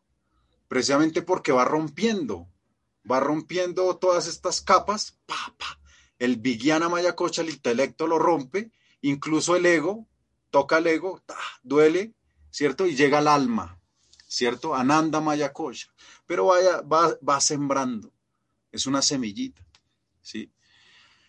Entonces, bueno, también es muy importante que palabras así como raras que se vayan encontrando acá, pues si quieren la pueden eh, eh, escribir y pues ir haciendo como un glosario como de, las, de, las palabras, de los términos, ¿no? Pero, pero no sientan como miedo, o, por lo menos yo con el inglés, ¿no? Yo, a mí, a mí me, yo, paso, yo pago el karma que le hago a, a mis estudiantes con el inglés. Yo pago el karma con eso, porque a mí cuando me hablan en inglés, ay, no, yo prefiero que me digan upavista con asana, subta con asana, eh, vasistasana, visvamitrasana, todo eso, ¿no? Como que no me queda difícil con ganda, verundasana, pero cuando ya me empiezan a hablar en inglés, yo creo que ahí pago el karma, ¿no? De lo que genero. Entonces, bueno, entonces viene este conocimiento que pues viene, como les decía, entregado de una sucesión discipular. Y entonces yo le preguntaba a Fer, pero ¿cuál es la sucesión discipular? ¿Cierto? Porque yo le preguntaba a Fer, decía, bueno, Gokul, él habla de un linaje, ¿cuál es el linaje? ¿Cierto? ¿Cuál es el linaje? Y entonces me, Fer, no, Fer me decía, no, es que es la Brahma, Madhua, Gaudilla, Sampradaya. Yo le dije, sí, yo yo conozco cuál es esa, esa, esa, esa sucesión discipular y es precisamente la que se muestra en este lado de la diapositiva, porque viene Brahma, ¿qué quiere decir? Que Krishna le entregó el conocimiento a Brahma, por eso viene Brahma. Madhua, porque fue el maestro que rescató también el, el porque también este conocimiento también es susceptible a tejiversaciones, ¿cierto? Este conocimiento también es susceptible, pues, a tejiversarlo, ¿no? Como a desviarse. Entonces Madua como que lo, lo encauzó otra vez. Entonces por eso es Brahma, Madua, Gaudilla.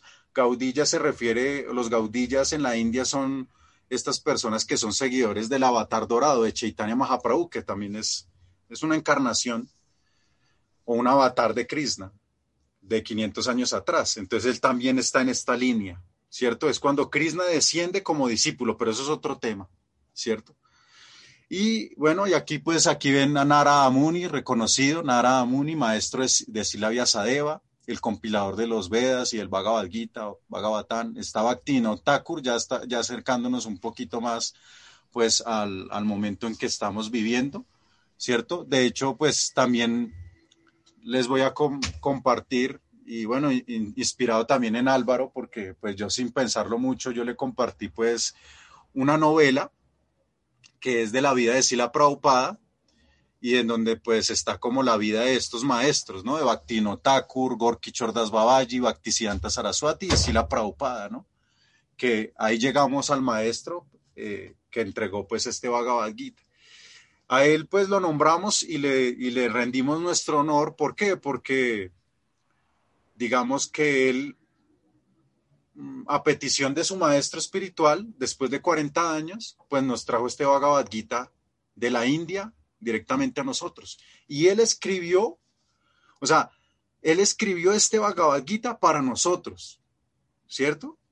Y para nosotros, ¿qué quiere decir? ¿Sí? Caterine, Ana María, Carolina, Andrea, Joana, Diana, sí, Juan, Pedro, Álvaro, Javier Esteban. Sí, este lo escribió para nosotros, como decirle, oiga, qué, qué, qué detallazo. Uno quisiera decirle como, oiga, gracias, pero ¿dónde está Prabhupada? No, en serio, lo, escribió para nosotros, lo escribió pensando en nosotros, porque es que nosotros no nacimos en, en, en Oriente, no, nosotros no nacimos en la India, en donde hay otra cultura ¿cierto? Nosotros nacimos acá en donde, ¿qué nos daban como, qué nos daban como biberón, ¿no? ¿Qué, ¿Qué, nos enseñaron a nosotros, ¿no? Sin juzgar, pues, y tampoco echarle la vaina a nuestros padres tampoco.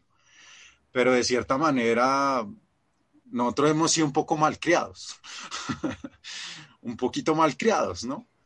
Como que no fue que nosotros nos dieran el bagabatán en el biberón o nos dieran las llamas y ni llamas cuando pequeños. Ah, mire, estos son no, no, hasta ahorita nosotros ni llamas y ni llamas. ¿Cierto? Entonces, eh, pues sí, la Prabhupada lo hizo como para nosotros y por eso es muy recomendable, ¿no? Y, y, es admirable que alguien naciendo allá, ¿cierto? O sea, y ustedes se van a dar cuenta cuando lo lean, ¿cierto? Y los significados, ¿cómo decir? Pero ¿cómo nos conoce tanto? ¿Cierto? Porque si ustedes han ido a la India, se dan cuenta que eso es otro mundo, ¿cierto? Uno va a la India y eso es otro mundo, ¿cierto? Uno incluso hasta come y, se puede enfermar, porque como que los, los alimentos generan otra reacción en el cuerpo, o como cuando ellos vienen acá, también se enferman, ¿cierto? Entonces es completamente diferente. Entonces es increíble que a pesar de que sea así, pues él como que digamos, haya desarrollado esa visión para, como muy papá, ¿cierto? O como muy abuelo, ¿cierto? Como muy abuelo para, para llevarnos a, a la conciencia, ¿sí? Entonces, eh, bueno, es un poco ahí acerca de, pues, de dónde viene como este mensaje. ¿Mm? ¿Alguna pregunta hasta ahí? Listo. ¿Todo, ¿sí, se, ¿Sí se está entendiendo? Sí, yo te quería volver a preguntar, el, no, volver a preguntar no, pero bueno, preguntarte sobre las formas de los conocimientos. Habías dicho pratyaksha, el de los sentidos. Anumana, eh, ¿a qué se refería? Anumana ya es un conocimiento más fino. se hace referencia como inferencial. Inferencial. O sea, que ya no solamente tienes lo que tienes por los sentidos, sino como sino que también tienes otra información y con esa información sacas una, una hipótesis o una deducción. No sé si alguien acá estaba, creo que trabajaba en el DANE. ¿En él? Alguien del grupo acá trabaja en el DANE. No, es que aquí en, el, en Colombia existe, existe un, un departamento. Creo que está en el bolsito. Eh, perdón. Un, se llama, el DANE es Departamento Administrativo Nacional de Estadística. Ah, no, no, no, acá la que, la que estaban era de la DIAN, ¿no? De la DIAN. Entonces, no, eh, el DANE es el Departamento Administrativo Nacional de Estadística. Entonces, en estadística, ¿qué hacen? Ustedes conocen la estadística, ¿no? Entonces, la estadística la estadística es atea, ¿no? bueno, yo, yo soy estadístico, lo hablo porque yo soy estadístico, pues de profesión, ¿no? Eso fue lo que estudié. Entonces, claro, mi profesor decía, si tú tienes, si tú conoces, eh, tú no conoces a Dios, ¿cierto? Tú no conoces a Dios. Entonces, como no conoces a Dios, entonces, pues lo que tienes que hacer, digamos, si quieres saber algo, ¿no? Quieres saber, por decir, cuántos árboles hay en un lugar. ¿cierto? Tienes que contar todos los árboles. Pero digamos que eso requiere mucha energía, mucho tiempo. Entonces lo que tú haces es tomar una muestra. Eso se llama la muestra, una muestra aleatoria. Y con, es, y con unos, eh, como, con unos eh, procesos matemáticos o una fórmula matemática, tú expandes esa información en la muestra y, y llegas al total, ¿cierto? Entonces eso es una inferencia, ¿cierto? Pero y, los que saben de estadística saben que cuando uno hace inferencias, también está sometido a un error. De hecho, las fórmulas matemáticas se diseñan de tal forma que uno minimice el error, o sea, haga el error lo menos posible. Y esa es la perfección del estimador o del, de la fórmula para llegar a la, ver, a la verdad. ¿Sí? Entonces eso es como Anumana, como un poquito para explicar Anumana. Vale. ¿Y había un tercero? Eh, Sabda, Sabda Brahma, que es el que es el que dijimos que es el sonido que viene de los maestros. Para resumirlo, Sabda Brahma sería como el sonido que viene de los maestros, del Guru Sadhu Sastra, del maestro, del sabio o de las escrituras. ¿Mm? Ese sería el Sabda. Y básicamente en lo que es en lo que los yogis nos apoyamos, ¿no? Como de ese conocimiento como ir directamente al punto. Vale. ¿Esto tiene relación con los tres mundos? Eh, mm, bueno, siempre se, se, habla de los tres mundos, ¿no? Pero cuando se habla de los tres mundos se habla como el universo material se divide en tres. Entonces, eh, planetas celestiales, intermedios y inferiores cuando se refiere a tres mundos, es el mundo material. Pero lo que quiere decir Sabda es que precisamente viene de más arriba de los tres mundos, que es el plano espiritual.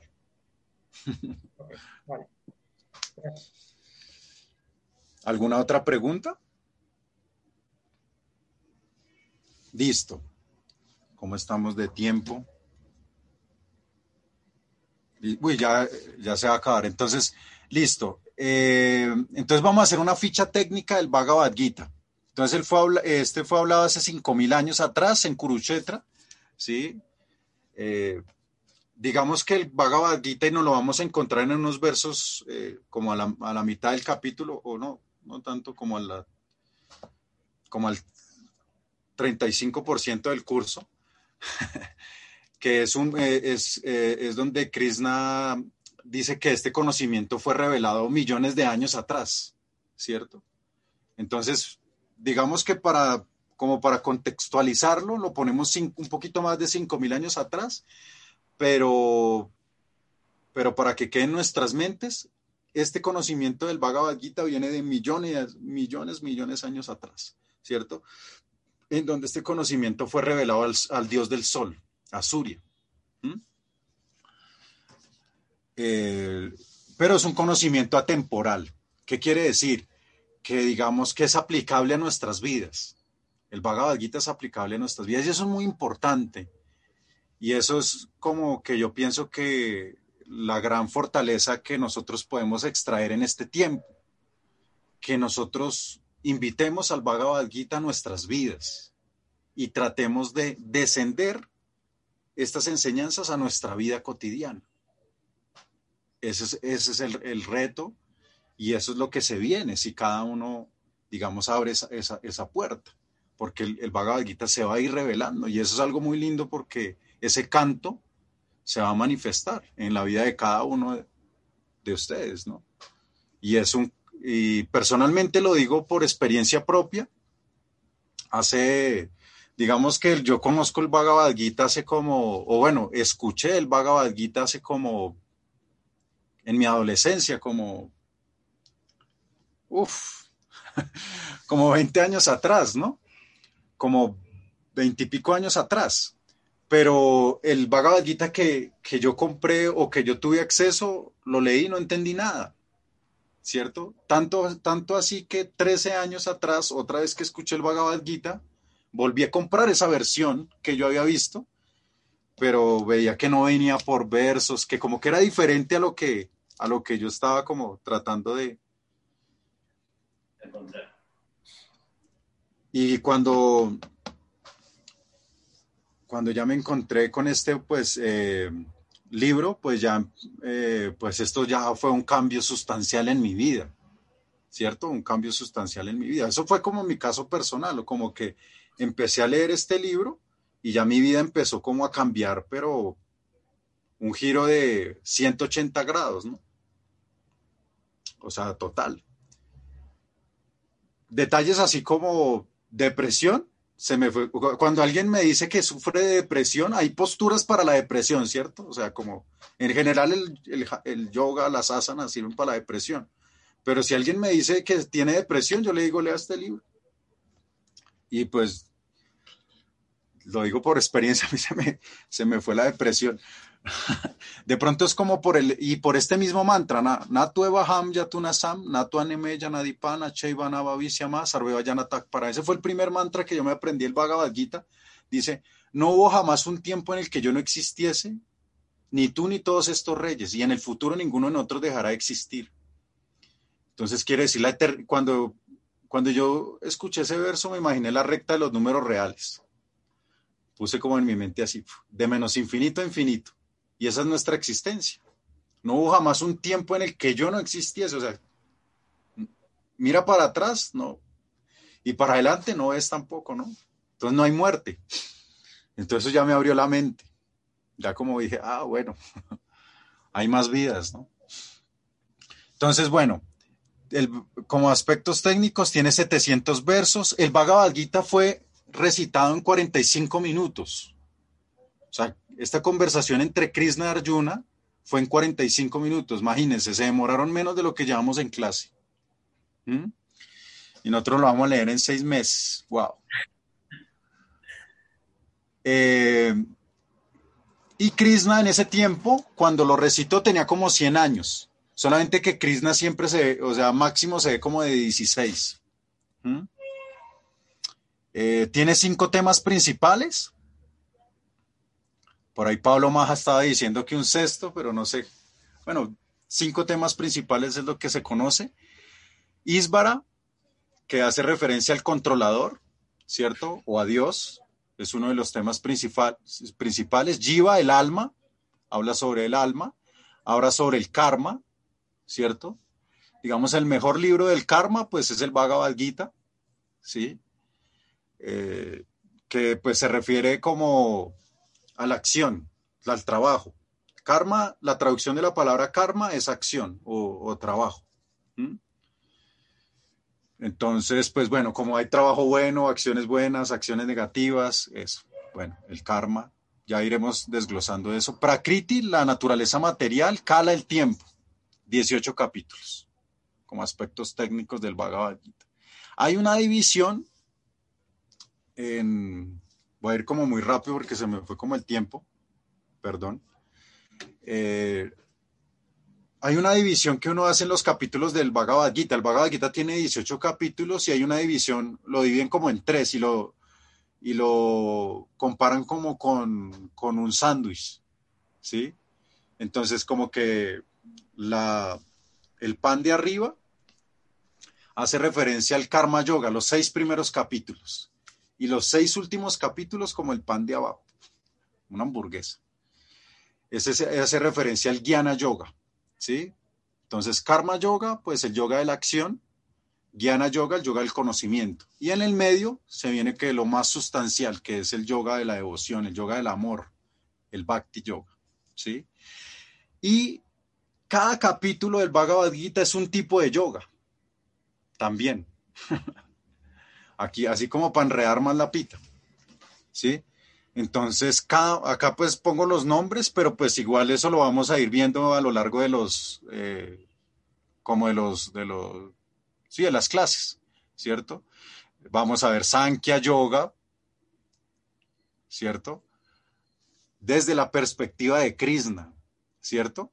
Aquí pues yo de pronto me voy a apoyar un poquito de, me gusta que Fernando hace una síntesis del Sankhya Yoga en cinco minutos de Kapiladeva, ¿no? El Bhagavatam.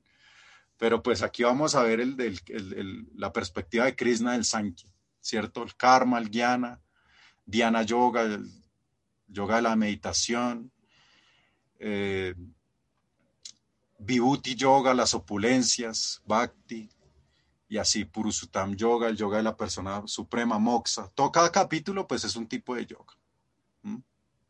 Entonces no se preocupen ahí como por lo, lo raro.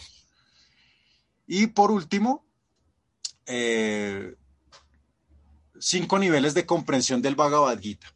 Aquí como para cerrar la clase de hoy. Entonces esto se compara, bueno, esta es una, menos mal que, ah, bueno, mi esposa es vegana.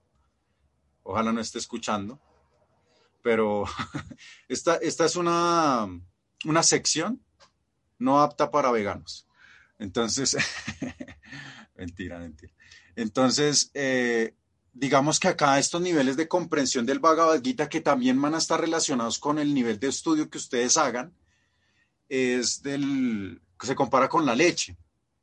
Como que la leche pasa por distintos procesos, ¿cierto? Entonces lo podemos clasificar cuando se ordeña, ¿cierto? Ese sería uno.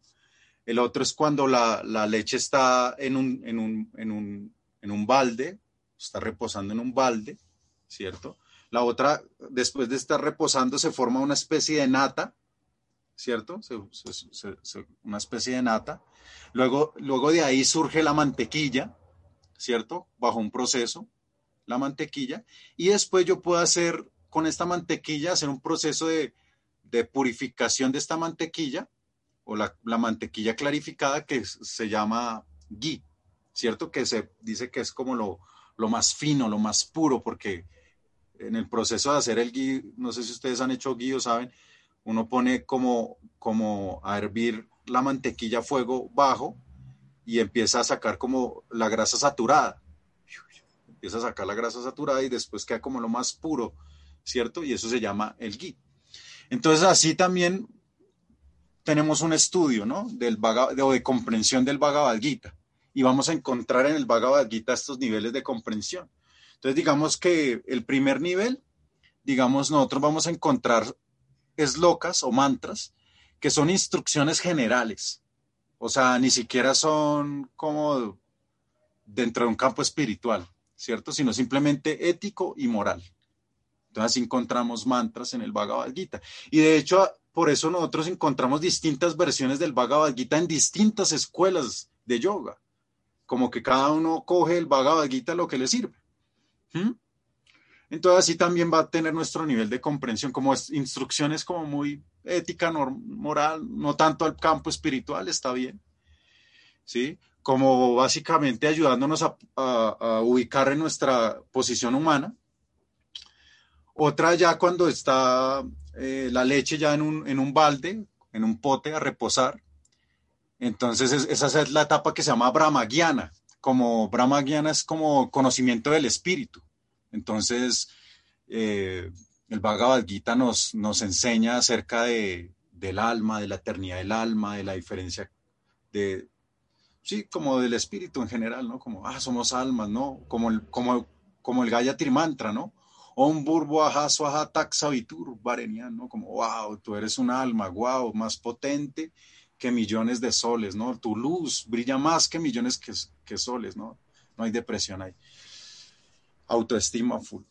Entonces, eso, es el Brahma Gyana, el conocimiento del espíritu. Y la otra etapa, como ya cuando se forma la nata, ese se llama el Paramatma Gyana. Entonces es como ya, ah, es, es en el Gayatri Mantra, en términos del Gayatri Mantra sería como Vargó de vaciar. Vargó de vaciar. ¿Cómo es? Un burbo ajá, soaja, tac sabitur. Tac sabitur, sabiture, como el sol, ¿no? Varenian vargó. Sí, como, una, como hay una relación, o sea, hay, hay como algo superior a mí, aunque soy guau, ¿cierto? Soy un alma, guau, pero hay algo superior a mí. Oh, más guau, ¿cierto? Entonces es para más magiana como que hay algo superior, el ser supremo. Y pues este, esta etapa es como ya más enfocada a la meditación, ¿cierto? La meditación. De hecho, el Astanga Yoga nos lleva al Paramatma Gyana, que es la realización del, de la superalma en tu corazón, ¿cierto? El aspecto Paramatma se refiere, es la superalma, ¿no? Esa es la traducción de Paramatma. Atma, alma, param, su, sobre, ¿no? Entonces es como el aspecto de Dios ubicado en el corazón de cada viviente. Y el, cuarto nivel es cuando ya la mantequilla. Entonces ya aquí ya se empieza a hablar de Bhakti, sobre todo en el capítulo 9 del Bhagavad Gita, que es uno de los capítulos más importantes. Y, y se empieza a hablar del, del Bhakti, que es la devoción, el amor, pero sin raza. ¿Raza qué significa? Raza significa como relación, como melosidad, ¿cierto? Y hay diferentes tipos de razas, de velocidades, ¿no? Que yo tengo con mis seres queridos o con las personas, mis amigos, las personas que están a, mi alrededor. Y eh, luego viene el, el. Entonces en el gui ya es como lo más fino, lo más puro, lo más exquisito. Entonces ya ahí es el bhakti rasa, o sea, como ya la mezcla del, del, del yoga del amor, pero con una velocidad. Entonces digamos que hay distin- distintos niveles de comprensión y que pues cada uno pues de acuerdo al viaje, al tiquete que, que compró, primera clase, segunda clase, pues va a ir en ese, en ese viaje, ¿no? Pero la idea es que todos lleguemos ahí al, al destino. Entonces, pues bueno, eso era como lo que quería como hablarles hoy de, de preámbulo, ¿no? Al estudio del Bhagavad Gita. No sé qué, si tienen un comentario, alguna pregunta o alguna queja.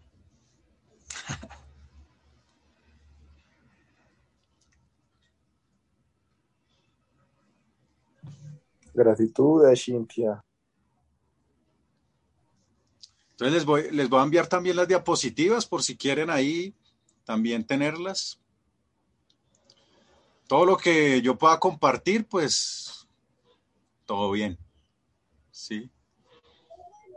¿Qué, qué tal, ¿te Ana? parece si armamos como una carpeta en Drive donde todos podamos consultar las clases grabadas y los eh, las presentaciones que tú nos pones, como para tenerlo todos en un solo lado o, o cada uno almacena lo suyo? No sé. ¿Monitora? Andrea Sánchez. No, ay, no, no, no. O sea, ay, Pues eh, tenemos el WhatsApp, entonces bueno, en el WhatsApp eh, yo por lo general lo dejo como libre, ¿cierto? Como que eh, algunos prefieren como, como dejarlo cerrado, ¿no? Pero pues también para que ustedes puedan manifestar las preguntas, compartir cosas relacionadas con el curso. Y pues también se me pueden como escribir también en interno.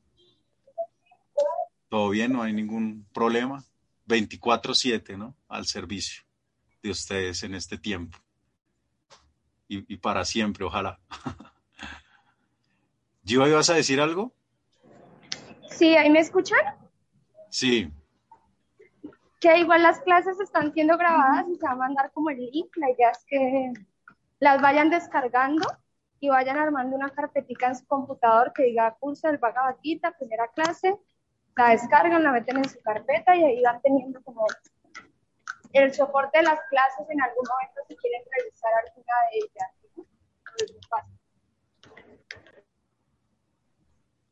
Gracias. Mm, bueno. Eh, Ana Vero. Ana Vero, Estamos ready, Ashin. acá tenemos todo tu equipo, ¿no? Bueno, no, parte de tu equipo, ¿no? Parte de mis niñas, sí, tan lindas. Se me infla el corazón saber que estamos aquí todas recibiendo clase contigo. Gracias, mi Ashin. Como siempre, la primera clase fue un abre boca que deja sediento a uno para la próxima semana, que me vas a hacer madrugar para poder estar en la clase, pero lo voy a hacer. Listo, entonces vamos a dejar una tareita. Ah, mire, le voy a mostrar algo. Sí, para los que no tienen el Bhagavad Gita, menos mal acá me acordé. Eh, acá están viendo esto, lo que estoy mostrando. ¿Qué se ve?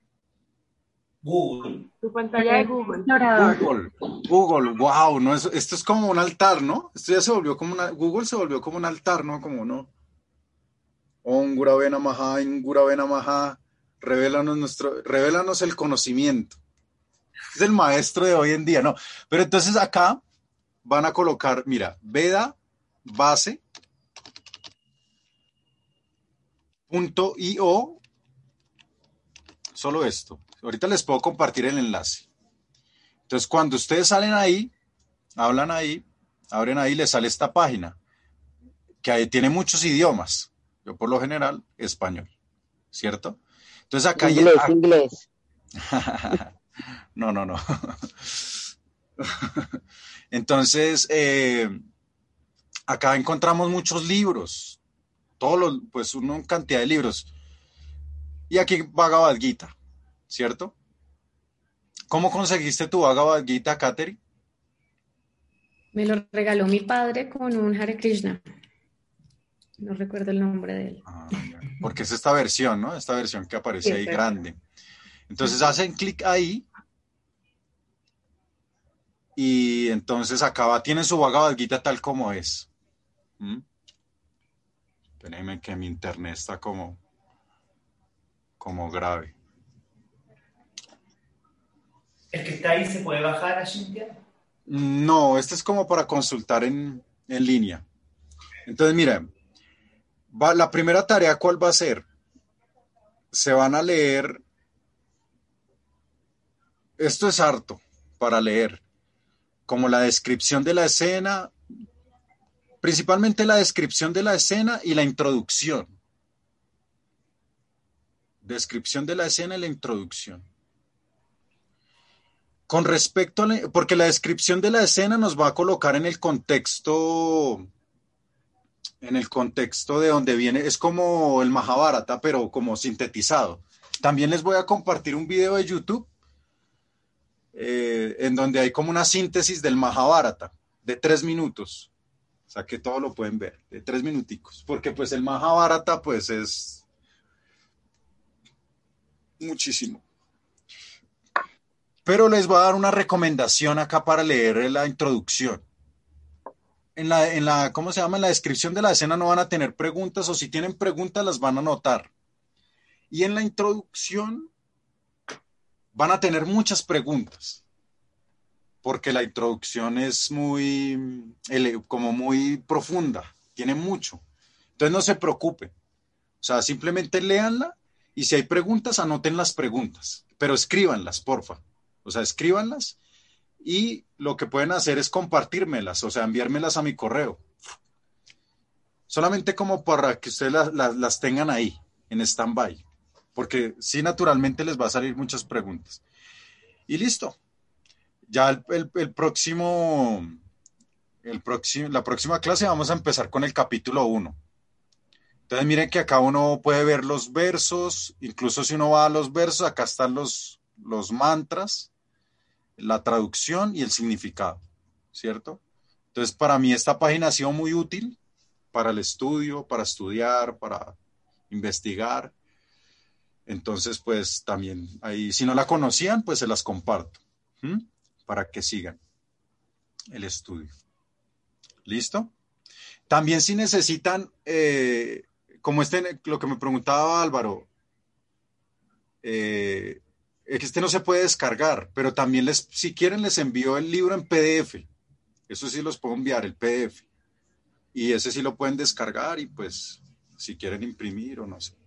¿Cierto? Por si no tienen la versión, la versión, alguna de estas versiones. Y ya. Eso era. El otro, sí, el otro que quería, sí, lo- el, el videíto, el videíto, creo que es este.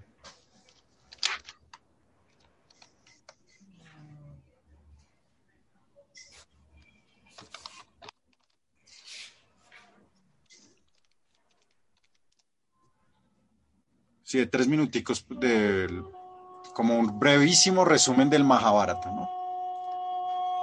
Pero bueno, eso ya lo dejamos ahí para, para que ustedes lo vean, que ya son las nueve. Bueno, muchas gracias. Gracias a Muchísimas Chintia. gracias. Gracias. Gracias. Una feliz Gracias. semana y ahí quedo a sus órdenes. Gracias. Muchas gracias. Maribol. Muchas Gracias gracias. para todos.